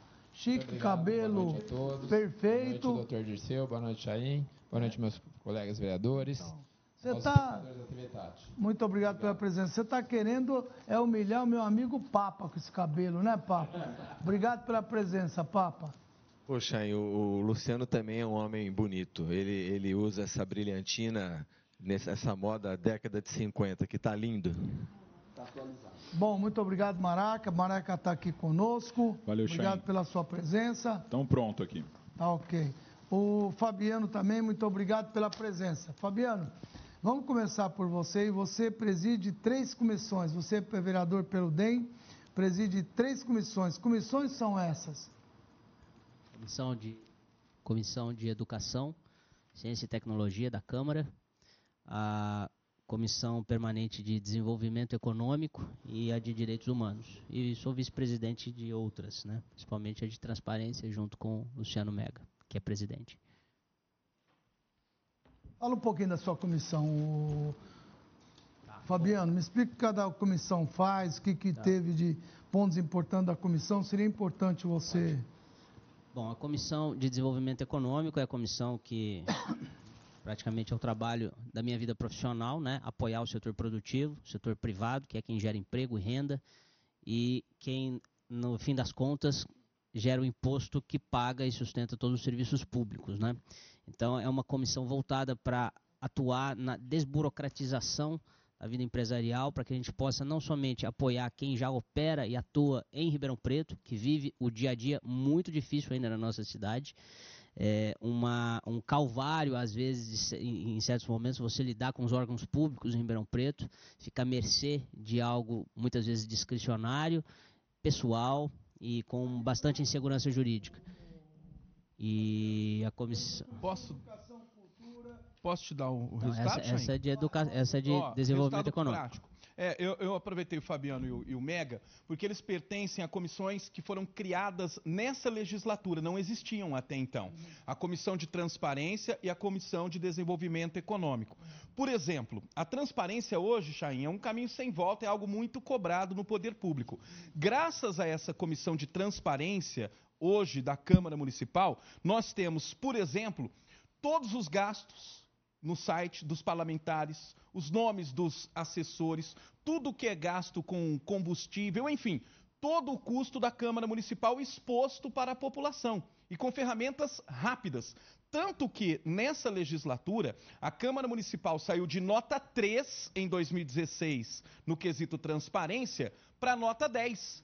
Isso segundo o órgão é, é, é, é, do Ministério Público, avaliação, crivo do próprio Ministério Público. Então, a criação dessa comissão é algo absolutamente importante para a sociedade tomar conhecimento, ter a luz do conhecimento das atividades, dos gastos, né, dos recursos que o Poder Legislativo se utiliza. Quero agradecer aí o recado que o Isaac e o Zucoloto mandaram, que não puderam estar aqui, um por estar em Brasília, outro por não estar em condições de vir. É, muito bem. É, você, eu te perguntava aqui, Lincoln, hum. uma hora você até me mostrou um monte, o que, que o vereador é, realmente faz no dia a dia da Câmara? Você é, mostrou. Na verdade, eu trouxe até um calhamaço de documentos aqui para justificar o trabalho da assessoria também, Chaim. Aqui são requerimentos, indicações, são fiscalizações do dia a dia, porque o vereador não trabalha só no dia da sessão né, nas sessões. Às terças e quintas acontecem as votações nas sessões ordinárias. É, por exemplo, aqui, ó, isso aqui é somente do mês de outubro, Chaim. Né? Ó, é, por exemplo, é, Rua Marajó, fica na rua. Né, é, é, aí você, o assessor tem que ir até o local, a prefeitura tem que tomar conhecimento daquilo que acontece e o vereador cobra. Então, é, na, na, prática, Rua Marajó 109, lá na, na, na Vila Virgínia, está cheio de buraco. Então, o vereador leva o conhecimento e cobra da prefeitura. Então, são ações do dia a dia. Isso aqui, nessa legislatura, já se somam quase 40 mil. Então, hoje, a Câmara Municipal é uma Câmara produtiva, transparente e econômica, porque daqui a pouco eu quero, daqui a pouco eu quero dar uma notícia em primeira mão aqui no seu programa okay. sobre o orçamento de 2020 do Poder Legislativo. Antes de dar, Luciano, eu queria que você falasse também sobre, você preside duas comissões, queria que você falasse delas, por favor. É, é, na verdade, eu participo de sete comissões permanentes. Ah, sete? Da saúde, é, da educação, da, do, do, da, do desenvolvimento econômico, é, de, da proteção da criança, da violência né, contra a criança, o adolescente, idoso e mulher, da região metropolitana, e sou presidente de duas, como o senhor falou, que são a Comissão de Transparência e a Comissão dos Direitos Quais são os pontos importantes das comissões? Bom, o nosso presidente... Transparência é isso? Não, então, nosso presidente Lincoln falou agora sobre a comissão de transparência e realmente ela surgiu nesse mandato. O primeiro presidente foi o vereador Fabiano Guimarães, no ano de 2017, 2018, 2019 eu estou presidente dessa comissão. Como o vereador, nosso presidente falou, é uma comissão que ela está aí para mostrar tudo o que a casa é, faz, né? É, os gastos, os trabalhos dos vereadores também, e também cobrar transparência da prefeitura. É, a uhum. questão da ouvidoria foi um projeto que nós apresentamos no começo do mandato, Demorou um pouquinho para sair, hoje a ouvidoria é uma realidade na Câmara. Inclusive, tem uma outra, um outro grupo lá que eu estou coordenando, que é a Escola do Parlamento. Nós pretendemos fazer um evento, a Comissão de Transparência com a Escola do Parlamento, para treinarmos os servidores da casa para bem atender a população, porque a sua ouvidoria ela ainda é pouco divulgada, ela foi pouco divulgada. Ela começou é, é esse ano, os Legal. trabalhos da ouvidoria. Né? Então, a população ainda não conhece que tem mais um canal para cobrar a Câmara, para dar sugestões, fazer críticas.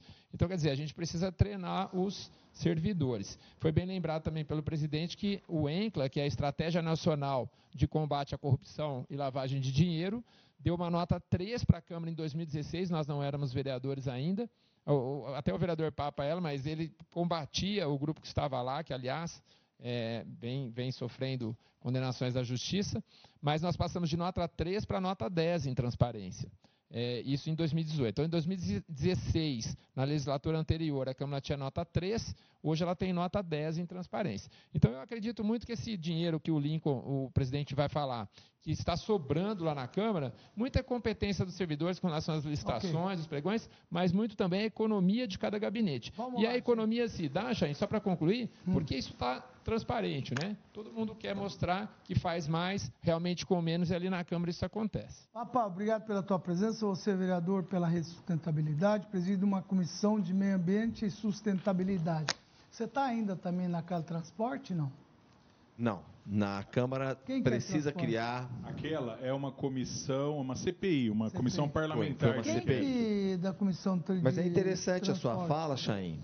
Nós precisamos criar uma comissão permanente de mobilidade urbana. Ah, Nós aí. estamos idealizando isso. Aí, isso. presidente. Isso aí isso é, é uma, isso está, isso está no nosso radar. Isso aconteça, como foi criar, a transparência. Isso criar, é porque a CPI ela é uma, é uma comissão eventual, ela não é permanente, né? Mas essa de, Mas a criar de mobilidade, mobilidade urbana, é muito mais importante. É extraordinária. De, não que as outras não sejam menos, mas Sem elas dúvida. não concorrem, né? As ah, não, mas permanentes não, não concorrem mas com a CPI. É fatal, não. Fatal. Mas vamos lá, fala um pouco da tua é um comissão assunto... meio ambiente que também é muito importante. Aliás, nós vamos fazer um programa semana que vem, eu vou gravar o programa é, sobre meio ambiente, voltar ao assunto água. Aliás, tem aqui é uma pergunta sobre isso daí, sobre os problemas. Quer dizer, tem tudo a ver contigo isso? Sem dúvida. É... Meio ambiente, sustentabilidade, acho que tem a ver, né? Sem dúvida nenhuma. A sustentabilidade ela está presente em vários campos da vida humana. Não é só a questão meio ambiente, né? Sustentabilidade é meio ambiente também, mas é aquele tripé do economicamente viável, ecologicamente correto e socialmente justo. Mas, Chain, está é, tá no nosso radar criar a Comissão Permanente de Mobilidade Urbana, é um assunto que eu estudo desde a CPI do transporte lá em 2013, 2014, e é, é, é, é o que está no nosso radar. A hora que a gente pensa e escreve, acontece.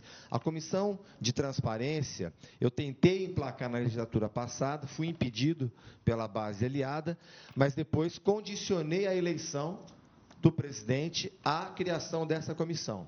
Qual comissão? Comissão de Transparência. Ah, tá bom. É, os colegas pediram que eu tá assumisse. Né?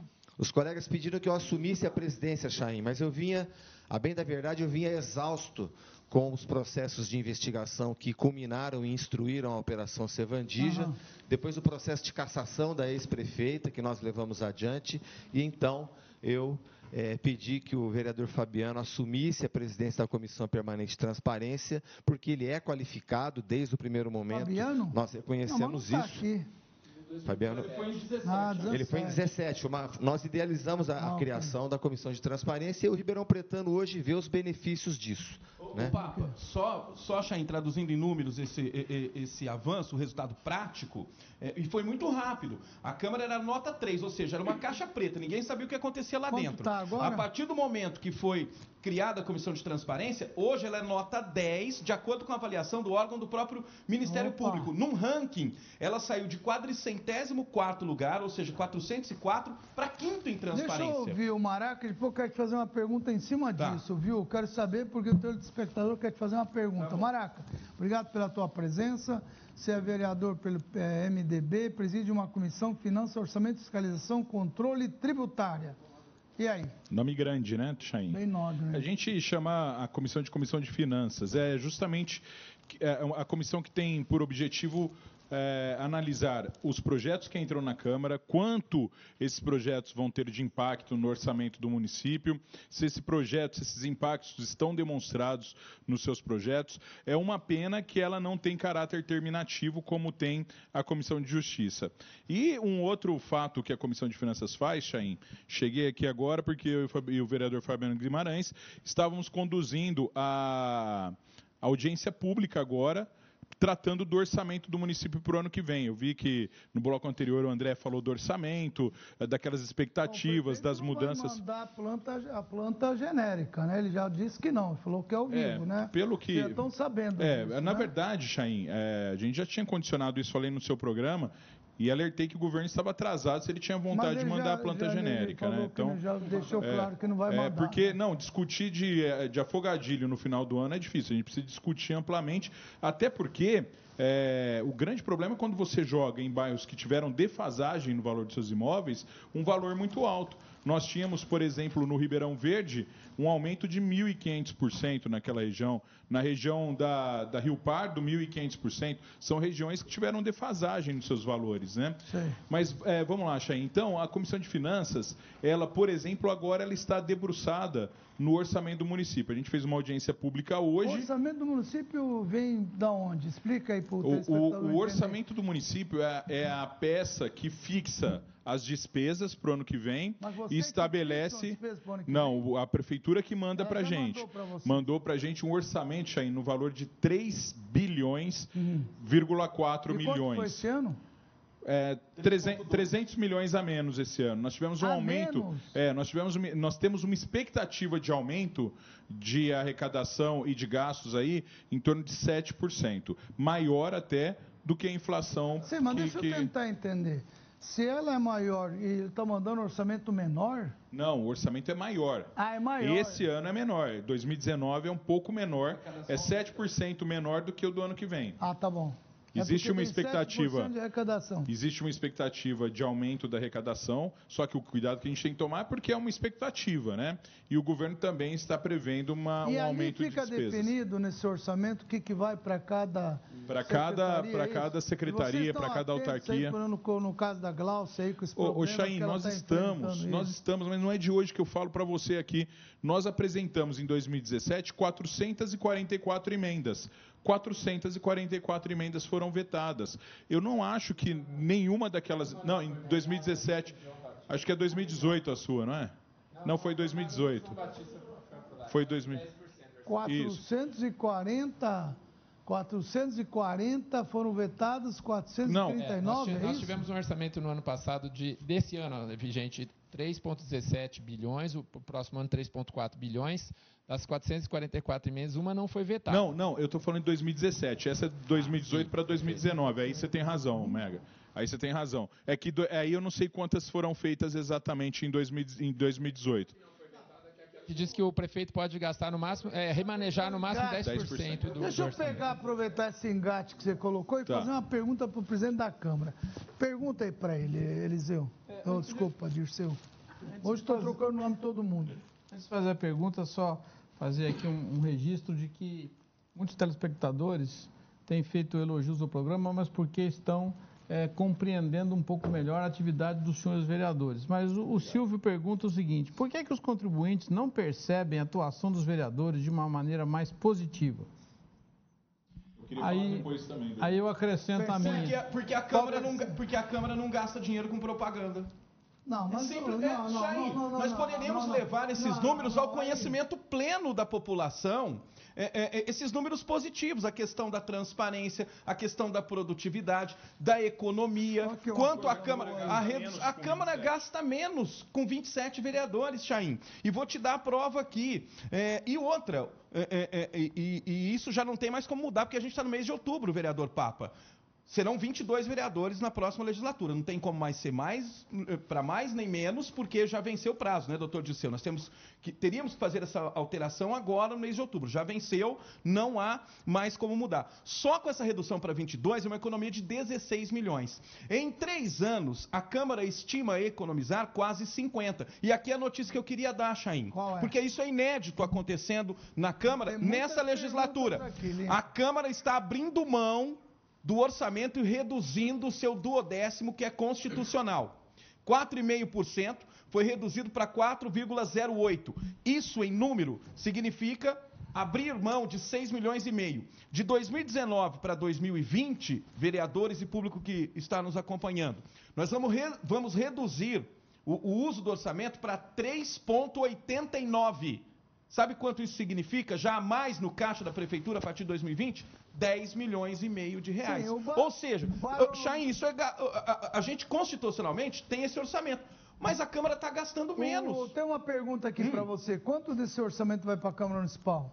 Co- Constitucionalmente, 4,5%. Só que a Câmara, bar- como a Câmara está usando menos, Barão ela tem essa tá consciência de abrir mão está abrindo e mão. de forma inédita está reduzindo esse, do- esse repasse. Fora o que devolve também. Fora o que devolve. Isso, não, isso ainda não entra na conta, porque nós já esse ano repassamos 9 milhões, estimativa de 17 milhões até o fim do ano. Isso não entra na conta do orçamento 19, doutor Disseu. 2020. A Câmara vai abrir mão, abrir mão e, e baixar o duodécimo para 3,89. Então é um padrão que já está estabelecido. Chain, só, só para completar. É, é bem rápido. É bem rápido. Até, até por essa pergunta que o telespectador mandou, o Lincoln falou muito da, da, da parte da economia que a Câmara faz, mas a Câmara tem trabalhado, Chain. É, o Lincoln falou são mais de 40 mil é, requerimentos que foram feitos. É, eu, eu, tenho, eu tenho quase 4 mil requerimentos. Nós apresentamos muitos projetos de lei Ah, ok. que hoje estão mudando a vida das pessoas. E a Câmara tem feito um levantamento, um mapeamento da cidade em cima disso. Vamos, o grande, vamos responder as coisas dos Tá bom, vamos lá, vamos por favor. Às 6 e 8 eu vou ter que fazer uma pergunta para exatamente o Fabiano, que é presidente da Comissão de Educação. Coloca às 6 e 8 direto, que é de educação. Eu vou por- pegar por bloco e vou perguntando, tá? Coloca. Eu gostaria de saber dos vereadores eh, o que eles podem fazer para ajudar, para fiscalizar a falta de material escolar nas escolas da prefeitura.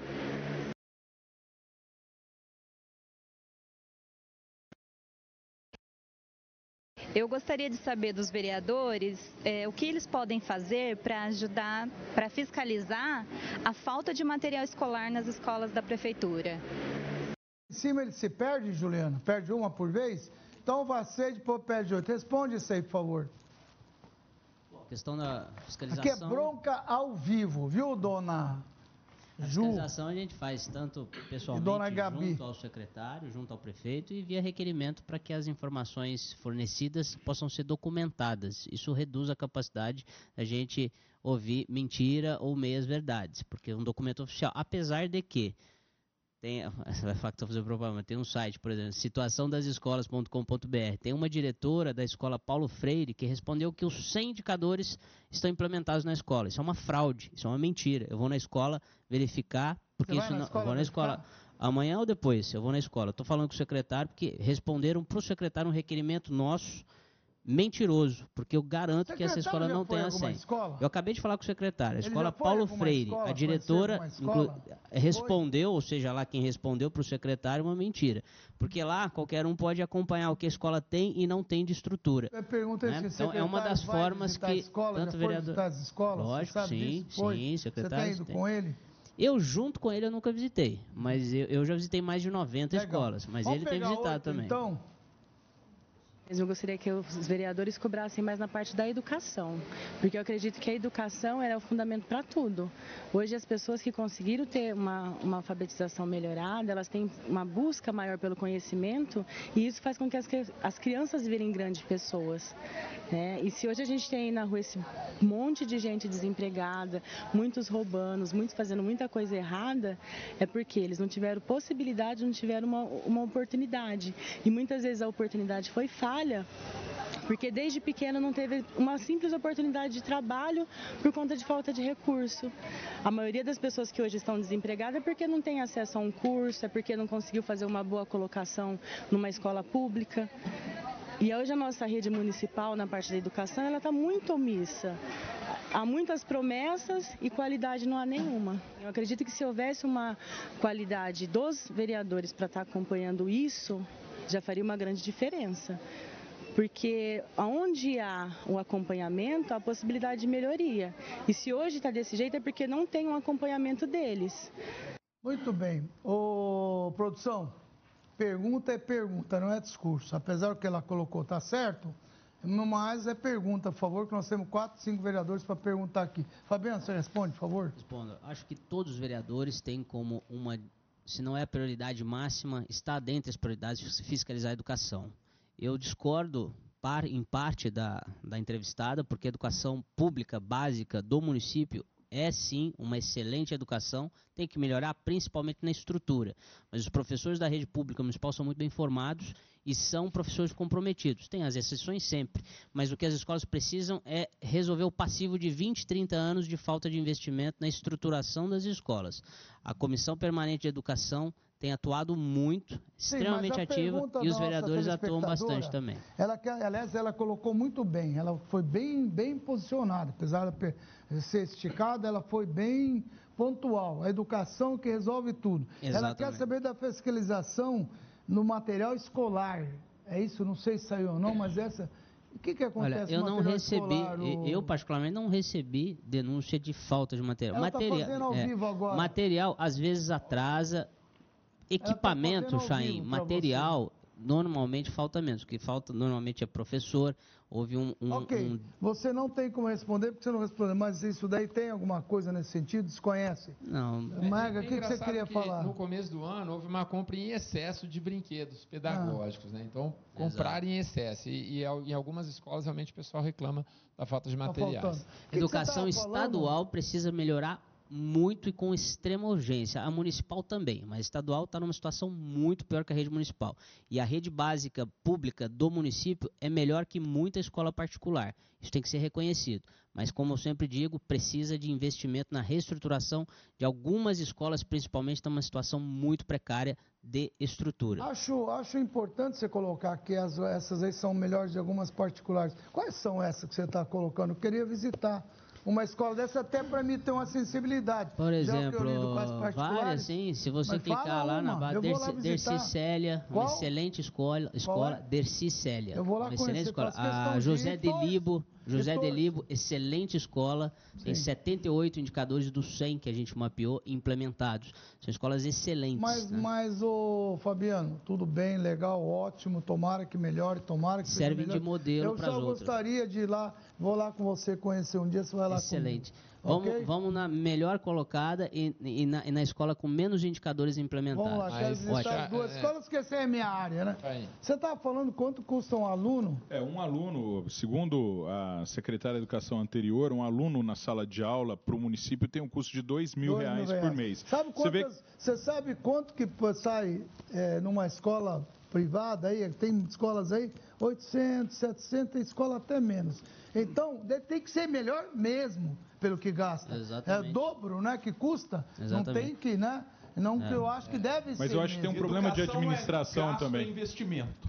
Tem Claro. secretário aí que custa 10 vezes mais e não faz nada para a cidade. Educação básica, a entrevistada falou o mais, o- a maior verdade. Educação básica vai garantir o futuro de Ribeirão É Preto claro. e vai reduzir E a custo em todas as outras a áreas. gente O que falta é o, é o executivo e a própria Câmara, mas principalmente o executivo definir de fato, não como discurso. Educação básica como prioridade número um. Nossa. Isso até hoje, na história de Ribeirão e do Brasil, nunca aconteceu. Nós temos que torcer, incentivar para que as escolas públicas, para que principalmente a escola municipal, estejam à altura, sim, de muitas privadas, para dar oportunidade para aqueles que não têm condições de ir. Ninguém é contra.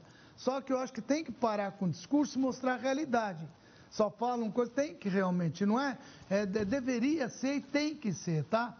Na, na educação infantil, Chain, realmente, a- a- na média, a educação pública municipal é melhor que as escolas privadas, se nós considerarmos escolas de, de regiões mais periféricas da cidade de educação infantil, que realmente não tem muita qualidade. Eu queria falar um pouco aqui, não sei, comissão de obras aqui não é do pessoal, mas, o Papa, eu vou, não, eu vou direto no do Papa, a, a 10. A 10 questiona sobre a qualidade de saneamento básico. Dá para colocar a pergunta que eu acho que é bem a que o Papa está habituado. Coloca aí no ar, por favor. Eu gostaria de saber o que os vereadores da cidade de Ribeirão Preto poderiam fazer para a população sobre saneamento básico. Tem muito buraco, muita água parada, escorrendo na rua e ninguém faz nada. Há várias reclamações, eles falam que vem e não vem resolver.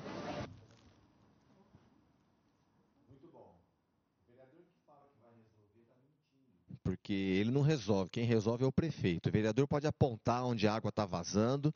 Quem tem que resolver é o prefeito. Quem tem 3 bilhões no cofre e 10 mil funcionários é o prefeito. O vereador tem que fiscalizar. E foi isso que eu fiz na CPI do DAERP. Afastamos aquela quadrilha de lá, que além de não produzir água que tinha que entregar, eles roubavam dinheiro. Não é? Eu mandei bloquear, a justiça bloqueou 28 milhões, né? A Operação Sevandi já acolheu o meu requerimento, a justiça mandou bloquear 28 milhões daquela empresa que estava assaltando a cidade. Quando for é, a sentença, vai ter que devolver aos cofres públicos. Dá uma 23 Não vou me esquecer. Pra mim, pra, do Papa, Papa só para aproveitar que você está falando, puxa 23 para mim, que fala de pouca arborização e questiona a função dos vereadores também. Tá faltando no meu bairro, tá faltando escola, o calçadão, as árvores da, da praça, a gente com esse problema aí de aquecimento global, em vez dele cuidar das árvores, ele manda cortar, a fonte desligada, imensos, a, a cidade está parecendo uma cidade abandonada, falta emprego, falta escola, falta tudo. Mas vereador aqui em Ribeirão serve para puxar o saco do prefeito, eles não servem para policiar o prefeito, eles puxam o saco do prefeito e fica dando joguinho de futebol, essas coisas, isso aí não é serviço de vereador.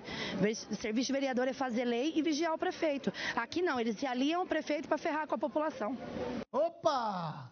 A coisa tá feia aí, Papa, pro teu lado. Ela tá brava. Não, pro meu lado tá maravilhoso, mas essa moça, ela, ela fala a indignação do povo que não é atendido.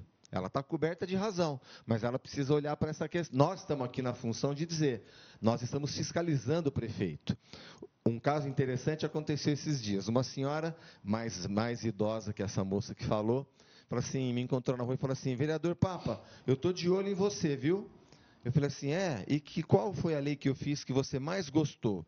Ela falou assim, não, eu não estou muito de olho, porque eu estou com pouco tempo, mas Eu ó, tô- eu tô- capricha lá, Eu né? tô com problema no óculos, tá? Não é isso? Mas é bacana, essa moça fala a indignação de um povo que não é atendido. A questão da arborização, nós estamos, Ribeirão Preto tem, graças a Deus, a Mata de Santa Teresa, a USP e o Bosque, é, o Fábio Barreto, como três maciços verdes que melhoram a média, mas a distribuição da cobertura arbórea em Ribeirão Preto é muito ruim.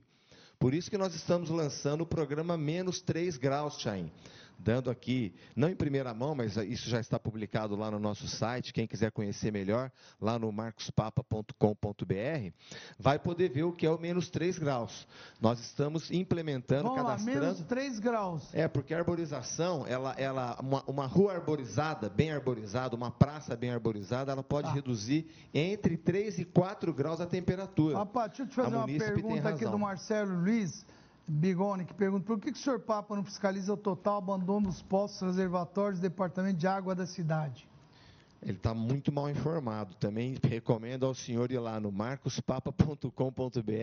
Fui eu que descobri aquele poço no Jardim Olhos d'Água, perfurado com o nosso dinheiro numa propriedade particular, que até hoje o GAECO está investigando e vai condenar, se Deus quiser, a Ok. justiça vai condenar essa pessoa. Mas A Renata- essa pergunta não deve ser dirigida a mim. Ele está muito não, ele mal falou informado. direto Papa, tá? Eu te elegi porque tá teu nome. Tá bom. Isso Eles perguntou para você. A Renata Torrieri, o Lincoln, Hum. Também aqui já tenho muito a agradecer essa Câmara, lutei por muitos anos, melhoria do meu bairro, Parque das Figueiras, e vejo os vereadores trabalhando muito. Obrigado a todos vocês. Quer dizer, não é só assim, né? Agora Chain, tem duas deixa eu falar alguma coisa sobre as árvores. Agora tem rapidinho, duas perguntas sobre as- para você. Sobre, sobre as árvores, é, eu entrei na justiça contra a CPFL, porque a CPFL devastou as árvores que eram plantadas nas avenidas de Ribeirão Preto, Sério? onde tem o tal do linhão. Isso desde 2017. Então, é, com a anuência da prefeitura, quase duas mil árvores foram derrubadas. É, a gente tem que ter a consciência, acima de tudo, é que a CPFL que tem que desviar da árvore.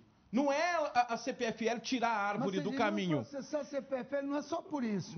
Eles não pagam nada Exato, pra mas cidade, no, no usar que diz, que é uma exato. Chay, mas eu tô citando a questão do verde. Não, não, tá lá vamos- no Tribunal de não. Justiça, porque a prefeitura dá um aval para a CPFL arrancar Pois árvores é, na e cidade. não é só isso. Né? Não é, só não isso. é só isso. A CPFL tinha que pagar pelo aluguel do poste que ela coloca, porque cobre acontece tarifa de iluminação. cidade que eu nunca vi. Agora, você briga com um gigante chinês, né? Que é a Pois é, CPFL. é. então tá lá no tribunal. Mas então a gente tenta. Esse negócio, ah, eu, só serve para puxar saco do prefeito, vírgula. a gente enfrenta. Tem eu enfrentei a Secretaria de Meio Ambiente e tô enfrentando a CPFL na justiça para acabar com essa devastação aí, ó. Mas você sabe o que é? Desculpa, de outro partido, o Cristiano nossa Câmara, vereadores, um elogio, outro que é ausente, problema da população. É, tem que ver escola, transporte, urbano, tal, tal, tal. Tem que- Quer dizer, é, é, é, tem uma série de coisas aqui que a gente tem que colocar. Mas no, no 20, antes de te passar, eu queria também aproveitar para que todos possam falar. É, para o Fabiano tem uma pergunta 20. Fabiano, bem específico do teu trabalho e foi onde você começou, inclusive. Eu te conheci por lá. Chama 20. Eu queria saber do vereador quais as medidas que estão sendo tomadas para atrair investimentos para Ribeirão Preto, atrair empresa, as facilidades que possam ser dadas, porque as empresas começam a se desenvolver num momento como esse, se percebe que as cidades estão se movimentando para reter e atrair investimentos. Então, o que, que nós estamos fazendo aqui em Ribeirão Preto para poder atrair e realmente oferecer benefício para que as empresas se instalem em Ribeirão Preto? Fabiano. Tá. Bom, é, diretamente, ainda Ribeirão Preto está muito longe do que precisa uma cidade fazer para, como eu disse até no início, para vender bem a cidade. A gente ainda explora muito mal a Invest SP. Hoje mesmo participei de um evento na Associação Comercial, foi bem interessante, mas a gente precisa estruturar uma área na prefeitura capacitada, com gente capacitada para a gente poder é, vender a cidade. Né? A gente ainda faz isso muito mal. A gente está investindo indiretamente, sim. A prefeitura tem investido na infraestrutura da cidade. Uma melhor infraestrutura certamente vai, vai, vai garantir que a gente tenha um ambiente de negócios bom. Mas só que diretamente a gente não tem uma secretaria de desenvolvimento estruturada. Eu visitei Jundiaí, eu com o secretário nomeado pelo, pelo governo, né, o Edmilson, a gente visitou Jundiaí, eu fui junto, Jundiaí, Sorocaba, Investe SP, isso começo, isso em 2017 é, o BBP na Dom Pedro são modelos de referência de, atra de atração de indústrias. Diretamente, infelizmente, eu não vejo uma ação estratégica do governo. Michele pergunta o seguinte: as crianças portadoras de autismo que não, que não possuem acompanhamento adequado, normalmente tem que ter nas escolas, onde necessitam a lei ter um específico, e não é isso que ocorre. Um professor, um professor que mal é preparado fica com mais de 30 alunos na sala e com alunos desses para acompanhar. O que, que você tem para falar disso? Só aproveitar para fazer junto, que tem a, a Rita também pergunta com relação às deficiências de forma geral, que as escolas não estão preparadas para as pessoas não funcionais, não conseguem ser alfabetizadas.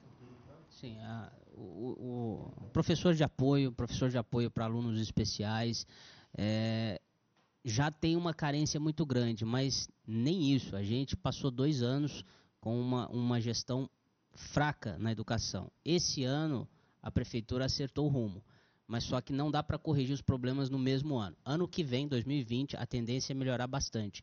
Uma série de aulas não atribuídas, de turmas não atribuídas, isso prejudicou muito. Não somente as crianças, os, os, estudantes com dificuldades funcionais, mas todas. Né? Isso, isso é conhecido. Então, você está consciente desse assunto?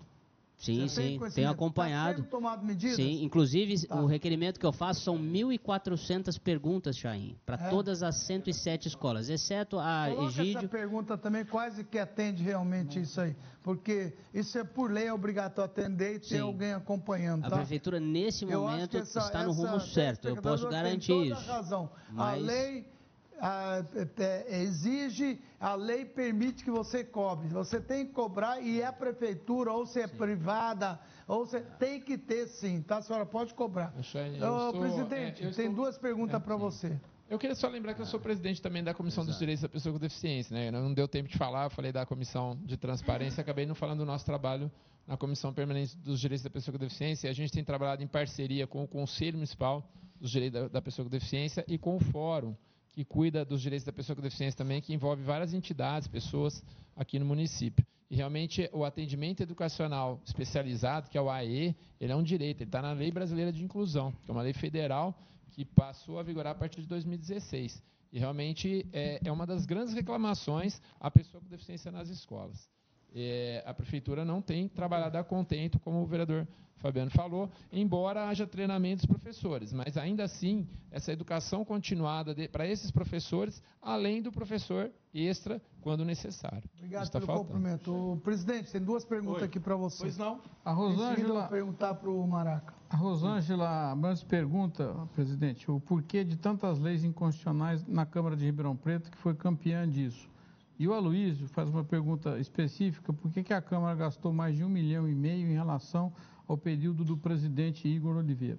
porque nós, primeiro a resposta para o Aloysio. Simples, ô, Aloysio, porque esse ano os custos, os gastos da Câmara foram maiores. Só esse valor aí, é, grande parte desse valor, doutor Crisóstomo, é, envolve o anexo. Esse ano nós temos que entregar a obra do anexo. Estamos já, né, já foi entregue, os vereadores já estão utilizando os gabinetes com questão de logística, móveis e tudo mais. Então tem mais conta para pagar. Só que dentro de um universo de economia, em contrapartida, a gente está reduzindo do décimo. Então não há gasto maior. É uma conta enganosa. A Câmara está é, é, é, encaminhando dinheiro para a Prefeitura e deixando no caixa da Prefeitura 10 milhões e meio. E mandando mais 17 de economia desse ano e quase 50 em três anos. Então a economia não é gasto.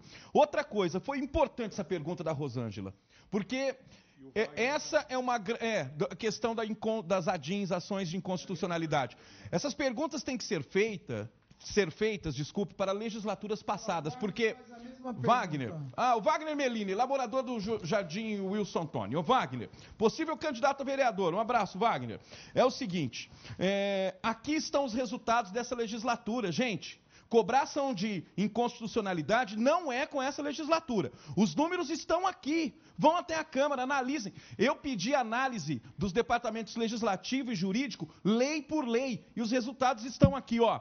2017, a Câmara venceu 73% das ações contra 26 da prefeitura. 2018, a Câmara venceu 62% das leis contra 37% da Prefeitura. 2019 até agora, 55% a Câmara venceu, 44% a Câmara. Isso no universo, em 2017, de 52 ADINs, em 17, olha como é que vai caindo. 41 em 18, e sabe esse ano quantas? 19. Olha como que caiu. Então, é, é, uma grande covardia com os 27 vereadores atuais falar que a Câmara é inconstitucional. São leis julgadas do passado, demora né, para julgar e que é atribuído agora. Ô, os números estão aí para todo mundo ver. perguntar pro o Maraca. Em alguns temas, particularmente nos temas ligados ao urbanismo e desenvolvimento econômico, a assessoria da Câmara ela não é, tem talvez o, o grau de conhecimento adequado e são temas importantes. É, alguns setores da sociedade e também a CIRP defendem que haja uma redução dos é, assessores de livre nomeação do, dos vereadores e um aumento da assessoria técnica, como ocorre na Câmara e no Senado, que tem uma base técnica lá, uma estrutura que é capaz de analisar os cenários da economia e propor leis e assessorar os vereadores né, em temas de maior complexidade, principalmente os ligados à economia e ao urbanismo. Porque a nossa pergunta é assim, os atuais vereadores, na sua campanha de reeleição, estão dispostos a defender que haja uma redução da assessoria política e um aumento da assessoria técnica? Olha, Chain, em primeiro lugar, para responder ao Molina, né? O Molina é da associação, é, que, da associação. que cobra da, da, da, mesa da Câmara, antes da mesa assumir que ela é, é, é faça um trabalho que deveria fazer, e depois que a Câmara faz e apresenta os resultados, não vem a público dizer que os resultados são louváveis, de economia, é, de transparência. Né? Mas eu queria lembrar o seguinte: nós, nós precisamos de qualificar, nós precisamos de ter assessores qualificados. Esses assessores precisam sim fazer o trabalho que tem que ser feito, apresentar os números, mas esses assessores têm que ser qualificados. Você responde a pergunta. Ah, não, ele está falando de, de diminuir. Não, deixa eu terminar. Ele está falando de diminuir o número Molina. de comissionados. Nós já ah. diminuímos. Já a Câmara já teve 11 comissionados por gabinete. Hoje tem 5 comissionados ah. por gabinete. É, é, é, o que a gente precisa é. Uma decisão recente do tribunal mostra que o número de comissionados hoje na Câmara ele é legal ele está dentro do contexto, porque essa tá legislatura está legalizado, tá legalizado Chaim. Tá. Todos os cargos, todos os cargos. Mega, tem uma pergunta para hum. você aqui, vamos correr Luiz, com as perguntas? O Luiz, que é médico em um hospital em Ribeirão Preto, ele gostaria de saber se os vereadores estão fiscalizando as verbas que não estão sendo repassadas aos hospitais. O valor de mais de 2 milhões e meio não foram repassados. É, na semana passada, a prefeitura liberou apenas 500 mil. Quem sai perdendo é o paciente, pois estão sendo suspensas cirurgias do SUS por falta de repasse. Eu vou aproveitar de fazer uma outra pergunta também, 16, já me responde as duas, por favor. Joga 16 aí no ar também para ele. Senhores vereadores, eu gostaria de saber o que vocês poderiam ajudar nós no transporte, de ir e vir, porque as rampas estão precárias. Então nós precisamos locomover e às vezes a gente chega até cair porque elas são muito inclinadas. Eu espero que vocês olhem com carinho para esse nosso lado, porque como eu e outros deficientes, depende de estar tá andando nessas rampas. O Mega vai responder as duas. Por favor, vamos É, ser mais com rápido para a gente poder. com relação ao repasse dos- Tem pergunta papa também. Nós tivemos na Beneficência Portuguesa na semana passada e os 3 milhões não tinham sido repassados realmente. A gente tem é, procurado dar o apoio, a Câmara apoia esse repasse aos hospitais filantrópicos, já que o SUS também remunera pouco, mas a, a Prefeitura ela tem que remunerar com um orçamento próprio. A nossa Prefeitura, é bem verdade, ela, ela é, remunera acima, ah, quer dizer, ela investe em saúde acima do que a Constituição prevê, que seria 15%, a prefeitura historicamente repassa 26%, 27%, mas está gastando mal. É, o Jardim Cristo Redentor, na- na- no bloco anterior, o, o morador falou. Nós temos uma unidade de saúde, Chaim, funcionando das 7 às 13 horas para 28 Tem mil um habitantes. aqui. Problema ô- seríssimo. Com relação às rampas, só para Ah. responder a senhora, ela é uma senhora cadeirante, pelo que eu pude perceber ali na- nas imagens, e a gente tem trabalhado realmente arduamente pela pessoa com deficiência. A questão do transporte Agora, em vans o melhorou. transporte de ônibus coloca aqueles negócios para poder Todos, subir? é, Todos 100% têm? dos ônibus Todos tem, têm? tem o elevador. Tem? 100% dos ônibus tem o 100%, elevador. ok. Mas nós queríamos duas vagas para cadeirante de cada ônibus, tem uma vaga somente. Nós estamos brigando Ah, pode ir um para aumentar. ônibus? Sim, se Tá o ônibus bom. passar com cadeirante, o que está no ponto, ele fica esperando o próximo. Tem uma pergunta, Uma tem um pergunta aqui questionamento aqui. Tanto para o Fabiano quanto para o Porque o assunto envolve as duas ah, comissões. É, quem está fazendo é o James, ele é professor da rede municipal e ele está discordando do treinamento que é dado para os professores, o que diz respeito a essa capacitação para tratar com deficiente. Ele diz que são meras reuniões e pouco efetivas. Ele é professor e por isso que está dizendo que essa Bora lá, capacitação. quem responde? É, Vai, eu, eu vai, começo, eu começo é um especialista em pessoas com deficiência. Eu, eu, eu Não, eu sempre começo, consulto o vereador. Fabiano completa. É, A mudança de secretário, né, o terceiro secretário em, em- em três anos. Isso é ruim. E, e a pessoa na, na Secretaria da Educação, que cuida da pessoa com deficiência, também houve três mudanças. Isso é muito ruim. Então, o treinamento do, do, do professor fica realmente prejudicado com todas essas mudanças. Essa é a minha Opa. visão. Luiz Furlan, existe um grande problema nos campos de Lis. Fábrica abandonada de papelão, amontoado de lixo, uma caixa d'água com 5 mil litros d'água. Perigo total, a prefeitura nada fez. Marcos Papa já veio aqui, foram todos atenciosos. eh, Jean, Papa, mas e o Lincoln também. Mas a prefeitura nada. Você tem alguma coisa a dizer disso? Nós temos que ir para cima de novo, porque a hora que o município nos chama, a gente isso? identifica o problema e Não é denuncia Virgínia, isso. Não, não, é Não, outra. Nos É Campos outra, Elíseos é outro, é o mesmo Campos problema. Já Elíseos. estive lá também. Entendeu? A hora que a gente denuncia, a prefeitura não toma providência, nós vamos reiterar, então, ainda bem que o munícipe está aqui, é importante isso, né? Porque a gente vai lá, denuncia, documenta, inclusive, com foto, a pre- a prefeitura não toma providência, tem que chamar, se necessário, muitas vezes a gente vai até o Ministério Público denunciar. Aí tem que fazer. Como é o caso das pontes de Ribeirão Preto, né? A prefeitura não está cumprindo aquela minha lei que manda publicar os relatórios das vistorias nas pontes e viadutos da cidade. Não por outro motivo, tive que denunciar a- o prefeito, a prefeitura, no Ministério Público. Responde também duas coisas aqui com relação Não pode não cumprir lei, né? É, aos transportes públicos, o pessoal tem pedido para você ver como é que está esse. é, é, vai continuar essa, andando, o que, que você tem feito, que você é um, é um responsável pela uma comissão. Sim. Vai deixar essa, segundo fala que essa bagunça toda sem solução? É bagunça mesmo, o munícipe tem razão, a gente tem cobrado bastante. É, eu sou autor da representação da denúncia no Ministério Público, já virou uma ação civil pública, porque o Pró-Urbano não cumpre o contrato. Fala que cumpre, mas não cumpre, e a Prefeitura, a gestão anterior se comportava como sócia, e essa é complacente com os erros. O último trabalho nosso foi identificar, aliás, meu e do seu Nelson, que é meu amigo, na, meu colega na Comissão Permanente de Meio Ambiente, junto com o Paulinho de Bonfim, Paulo, vereador Paulinho Pereira, uma ação, Chain, nós descobrimos que, sabe o cartão, eu estou sem o meu agora aqui, o cartão de ônibus, que às vezes fica sobrando R$ reais, R$ reais, R$ reais, porque a pessoa comprou uma moto, mudou, morreu. Sabe quanto que é hoje, segundo informações recentes da Transerp, o saldo nos cartões? 43 milhões de reais. Eu só tenho certeza de uma coisa: esse dinheiro não é do pró-urbano.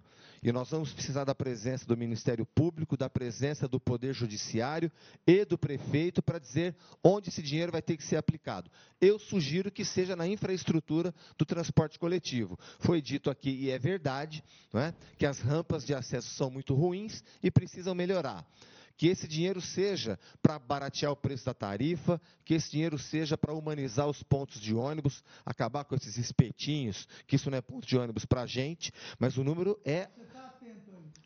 Chaim, 43 milhões de saldo. Esse dinheiro só não é do pró-urbano. Não é do pró-urbano. Eu sei que é um, é, um, é um embrólio jurídico, porque parte desse Onde dinheiro. está esse dinheiro? No caixa do pró-urbano. É. É saldo dos cartões. E 43 milhões bem aplicado dá um bom Mas não capital de giro para qualquer empresa. um Né? pouquinho. Você tem 43 milhões lá e aí? Esse dinheiro está para quem? Então, a nossa fiscalização descobriu que o saldo dos cartões de ônibus de todo mundo, Sim, eu entendi. Você 43 explicou. milhões. Aí, aí, qual é a solução para isso? a solução, a solução se dará agora numa ação conjunta. Prefeitura, Ministério Público, Poder Judiciário e Câmara decidir para onde vai esse dinheiro. Porque a gente descobriu um caso que pode servir de exemplo para o Brasil inteiro. Muito, Isso deve estar acontecendo em muitas cidades. E aí as pessoas falam, ah, mas R$ reais, R$ reais, 48 milhões, vereador Maraca, de saldo. Aí há um questionamento correto que é: parte desse dinheiro é do Vale Transporte, é uma lei federal, não pode ser devolvida ao munícipe diretamente. Ok, mas de novo, eu só tenho uma certeza: eu e o seu Nelson que lideramos essa investigação. Esse dinheiro só não pertence ao pró-urbano e tem que ser usado em benefício Engatando, do sistema Fausto público de Fernandes transporte. Pergunta o seguinte: a Transep contém seu efetivo de agentes apenas 30. É, com relação à mobilidade urbana, deixa eu te perguntar, o, o, o Maraca. A Transep contém só 30, cidades de São Bernardo tem 200. E como é que vocês explicam isso? O que, que pode ser feito para isso com relação à mobilidade urbana? Está falando, ó, temos 30, tem 200 numa cidade igual São Bernardo? Pera, O Chain, 30 o que que ele está falando? 30 agentes. É, na, ver- Tem uma, tem uma, na verdade, é, na verdade, uma outra pergunta aqui, porque a, a- o telespectador diz o seguinte: você só tem agente da Transep para fazer multa, para ficar no radar, mas orientar trânsito. Isso, eu posso e- falar sobre essas duas coisas. A primeira, é um número muito defasado mesmo. Nós temos muito pouco agentes, nós temos um concurso aberto, onde quase 100 passaram no concurso. E a gente está pedindo, o prefeito está chamando apenas 15 para o curso. Já que vai dar um curso, vai gastar dinheiro, a gente está pedindo para que sejam chamados 30 agentes. Mesmo assim, o número ainda seria muito defici- deficitário, mas nós estamos cobrando agora, através de um requerimento que deu entrada, todos os vereadores aprovaram na última sessão, pedindo para que o número de agentes seja de 30. Ok, e aí você- o doutor Dirceu falou uma coisa muito em cima que a gente bate muito na Transep há algum tempo. A Transep ainda insiste em Ribeirão Preto com os radares móveis. Alguns desses radares exigem que dois agentes fiquem nesses radares. Se a gente pensar que esses radares fazem dois turnos, às vezes a gente tira quatro agentes da rua por radar. Então é um número muito grande de agente que fica em radar. Vamos acabar com o radar móvel em Ribeirão. Os radares têm que ser fixos em locais onde nós temos Legal. mapeado que acontecem os acidentes e, e colocar os agentes na rua para educação para o trânsito, para defender as pessoas, para quando temos chuvas e semáforos parados, nós possamos ter pessoas orientando o trânsito em Ribeirão Tem Preto. uma pergunta aqui para você, Fabiano. O Edmar da Mentoria Liderança pergunta o seguinte: como vai atrair empresas se uma simples liberação de viabilidade demoram 10 dias no setor de planejamento? É 10 dias ou 10 meses? 10 dias. 10 dias no setor de planejamento. Olha, se é 10 ou se é 5, Chain, o que o setor produtivo espera é previsibilidade, segurança jurídica. Não tem problema se é 10. Se ele sabe que quando chegar no dia 10, ele vai ter de forma digital uma consulta no sistema e ele vai saber se foi deferido ou indeferido. E se foi indeferido, tá a fundamentação do, do porquê foi. O que a gente ainda precisa superar é você ir lá no balcão, ficar dependendo de toda semana, ficar ligando para saber como é que está o seu pedido, a, a, a, licença que você está esperando, uma certidão que você está aguardando. Isso Legal. que a gente tem que, realmente superar. Isso precisa ter uma Precisa mudança bruta. né? muito, uma mudança brutal. Ribeirão Preto ainda perde investimento Mas para outras grandes capitais. Tenho é uma- atuado muito, mas Tá só que ainda é uma área que, infelizmente, o governo tem falhado bastante nesse momento. Diretamente falta atuação. Indiretamente na infraestrutura tem caminhado, mas vocês diretamente devem falta. ter visto a pergunta do prefeito início, vocês não estavam aqui, falando do, do IPM, não é? Você quer que coloque? Você quer que coloca de novo aí, vocês viram? é bom. É bom? Coloca aí, então, tem aí do prefeito? Bom, primeiro cumprimentar o Dr. Chaim, o Sistema Tático de Comunicação, por esse mentoria especial com o Poder Legislativo de Ribeirão Preto e, ao mesmo tempo, cumprimentar todos os vereadores que estão participando do Mentoria 2020 na noite desta segunda-feira, dia 21 de outubro. Ah, a minha pergunta é a seguinte. É mais uma consideração, inclusive. Nós, amanhã, estamos com a expectativa, dia 22 de outubro, do Congresso Nacional votar no Senado, em segunda votação, a reforma da Previdência. Se for feito isso amanhã, ela vai ser promulgada é, quase que imediatamente. Para efeito dos seus resultados poderem ser desfrutados também pela nossa cidade, do ponto de vista do regime próprio dos nossos servidores eh, de Ribeirão Preto, do IPM, nós vamos precisar recepcionar essa lei na forma de um projeto de lei que eu vou mandar para a Câmara para essa finalidade. Então, eu queria eh, perguntar a, aos vereadores, aqueles que, obviamente, apoiam a reforma da Previdência, que nos ajudasse para que nós pudéssemos, no mais curto espaço de tempo, ter essa matéria discutida e apreciada, e, obviamente, respeitando o resultado da maioria dos vereadores na nossa Câmara e, claro, com a torcida de que nós possamos aprovar, até porque a maioria dos Ribeirão Pretão. Ô, vereador, o que, que, você tem a dizer disso, Papa? Vamos começar com vocês. Aproveita, muito obrigado pela tua presença. Estamos realmente hoje, infelizmente, eu quero fazer mais desse assunto, trazer vocês mais aqui para que vocês possam falar com a população. Eu quero aproveitar e pedir desculpas, meus telespectadores, é muita pergunta, me perdoem, não consigo colocar todas, mas nós vamos fazer o seguinte, nós vamos fazer dois programas em vez de não só fazer dois. Eu acho que tem muita coisa que os vereadores podem esclarecer. Então, muito obrigado pelas perguntas. Nos desculpem aqueles que não conseguimos fazer, mas nós procuramos atender a todos. Cada vereador agora faz essa posição final do prefeito e faz seu agradecimento. Muito obrigado, viu, Papa? Muito obrigado, Chaim, pela oportunidade de desenvolver, explicar para a população o nosso trabalho. Sou a favor da reforma da Previdência, que chega com 21 anos de atraso no Brasil. É uma agenda do país, é uma necessidade que o país tem de corrigir as distorções, as injustiças que o nosso sistema previdenciário tem. Com relação a Ribeirão Preto, também, né, nós temos um sistema previdenciário que é insustentável, não é? Algum gênio do mal ou alguns gênios do mal disseram o seguinte: não importa que o Instituto de Previdência seja insustentável, sempre que faltar dinheiro, pega do caixa da prefeitura, o contribuinte paga a conta. Isso está arrebentando com o orçamento de Ribeirão Preto e precisa ser corrigido. Mas que esse novo projeto que o prefeito vai mandar para a Câmara não tenha a inconstitucionalidade do primeiro, que obrigava é, a, o, o, servidor a aderir ao plano complementar, à Previdência complementar. A Constituição proíbe esse tipo de obrigatoriedade. Que esse próximo projeto que o prefeito enviar para a Câmara, inclusive, foi objeto de uma indicação minha com o doutor Hilário Bock Júnior, a quem eu agradeço daqui ao vivo do programa, mas que o próximo projeto enviado pelo prefeito não contenha a inconstitucionalidade do obrigado primeiro. Pela tua presença, obrigado, Chaim, obrigado ah, a todos. Parabéns aí pelo trabalho, pelo, pela participação. Mega, muito obrigado pela tua participação. Considerações finais e falar desse da Previdência, por favor. Bom, agradeço também a, a possibilidade de, de, participar. Digo que o meu gabinete tá, está à disposição, 3607-4075. Levem, levem para lá suas críticas, sugestões, ideias, e a gente vai trabalhar juntos. Com relação à, à reforma da Previdência, acho que todos os brasileiros somos a favor de uma reforma da Previdência. A questão é qual reforma da Previdência. Eu vou dividir minha fala rapidamente em duas coisas. Aqui em Ribeirão Preto, nosso Instituto de Previdência Municipal, o projeto que foi lá para a Câmara, ele previa é, a contratação de uma empresa que faz a, é, que seria a previdência complementar sem licitação, que cobra uma taxa de administração, vai cobrar 4,5%, quando outras empresas de, de, administração de previdência cobram 1,5%. 1,5% então, para 4,5%? É, isso, então, é uma diferença. Então, não é a, então precisa ver qual é o projeto que o prefeito vai mandar assim, agora. Então, ele falou que vai relação... mandar o projeto, você tem que avaliar, Sim, discutir. nós temos é muito que avaliar. Importante... Então, assim, a reforma todos querendo, mas sim. qual é a reforma? É então, muito a gente precisa importante analisar. que você discuta um sim, isso. que a cidade precisa resolver isso, esse o problema. projeto que vai chegar para nós. Com relação à Previdência Nacional, nós temos o regime geral de Previdência e o regime próprio. O geral é para aquele trabalhador, todos os trabalhadores da iniciativa privada e os autônomos que pagam, e o regime, Ok. é, e o regime é, é o geral, né? E o próprio, que Mas são ser- vão servidores públicos e vão e, e- e militares. apoiar se for bom para a cidade, é isso? Então, é, o, o o municipal cabe a nós. O, o da, Não, não, nacional falando vai ser municipal. votado amanhã.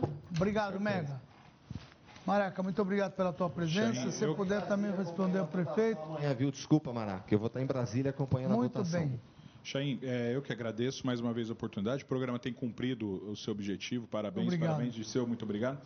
É, primeiro, sobre a Previdência, eu só queria lembrar uma coisa. Nós tivemos uma reunião, todos os vereadores foram convidados. Eu até disse, quando o prefeito mandou essa- esse último projeto de lei, vamos aguardar e ver o que será decidido em Brasília. Então, quer dizer, não, não quiseram aguardar, agora nós é, vamos ter que mais uma vez mexer no projeto. Né? É, eu acho que temos que encarar isso de frente, a cidade precisa discutir isso, nós, a maneira com que está pode inviabilizar pagamento para as pessoas futuras, mas a gente também tem que pensar no, no, no- no desgaste, não estou falando de desgaste político, não, porque isso já está ultrapassado. Né? Nós já tivemos algumas votações que aconteceram, mas no desgaste pessoal de cada pessoa. Hoje, o- não sei se foi o vereador Luciano Mega ou o vereador Marcos Papo que me apresentou, o, quem mais está pagando essa reforma da Previdência, mais uma vez, é aquele assalariado, aquele que ganha um pouquinho, enquanto militares, juízes, né, membros do, do Ministério Público sentem muito menos. Com relação à cidade, tudo ok? Vocês estão favoráveis, é isso? Eu, eu estou pronto para discutir, eu quero ver o que eles vão mandar Tá para a gente discutir. Obrigado. Fabiano, muito obrigado pela tua presença, viu? E parabéns aí pelo trabalho. Eu agradeço também, Chaim, parabéns pelo escopo do programa, né? Eu digo sempre que para o munícipe que nos assiste, mais importante até do que participar das sessões onde é votado um projeto, é ele participar antes de chegar até lá no dia da votação, Isso ou aí. seja, das comissões permanentes que foi o assunto debatido aqui. Então procure o assunto que te interessa e participe daquela com- comissão permanente, que você vai se inteirar muito profundamente do assunto e no dia da votação você pode acompanhar tanto lá da sessão ou de casa, mas muito mais importante é você acompanhar as comissões permanentes, que é onde os estudos são feitos, onde tudo é debatido, até chegar no dia da votação. Dia da, da votação, às vezes, não dá tempo para fazer muita coisa. Então, parabéns pelo escopo do programa, Chay. Obrigado, viu? A você, telespectador, meu, muito obrigado pela tua paciência. Hoje nós ficamos 15 minutos a mais em decorrência de muitos assuntos importantes. Quero agradecer mais uma vez aos vereadores. Nós vamos fazer mais programas chamando os vereadores para que ele possa falar com você, telespectador, ouvinte, tudo. E nos desculpe mais uma vez. Aliás, é bom que tenha tanta pergunta, é sinal que você está nos acompanhando. Nós vamos responder tudo que estiver ao nosso alcance. Boa noite, até o próximo Mentoria 2020. Mentoria Ribeirão. Oferecimento Grupo São Francisco. Qual é o seu plano de vida? A gente acredita que devia ser mais abraços, mais tempo para você, mais choro de riso, mais lágrimas de alegria. Agora, para ter mais saúde, deixe com a gente. São Francisco Mais Saúde, o maior centro integrado de saúde de Ribeirão Preto. Aqui você é o centro de tudo e tem tudo o que precisa em um só lugar. São Francisco, planos de vida com mais saúde.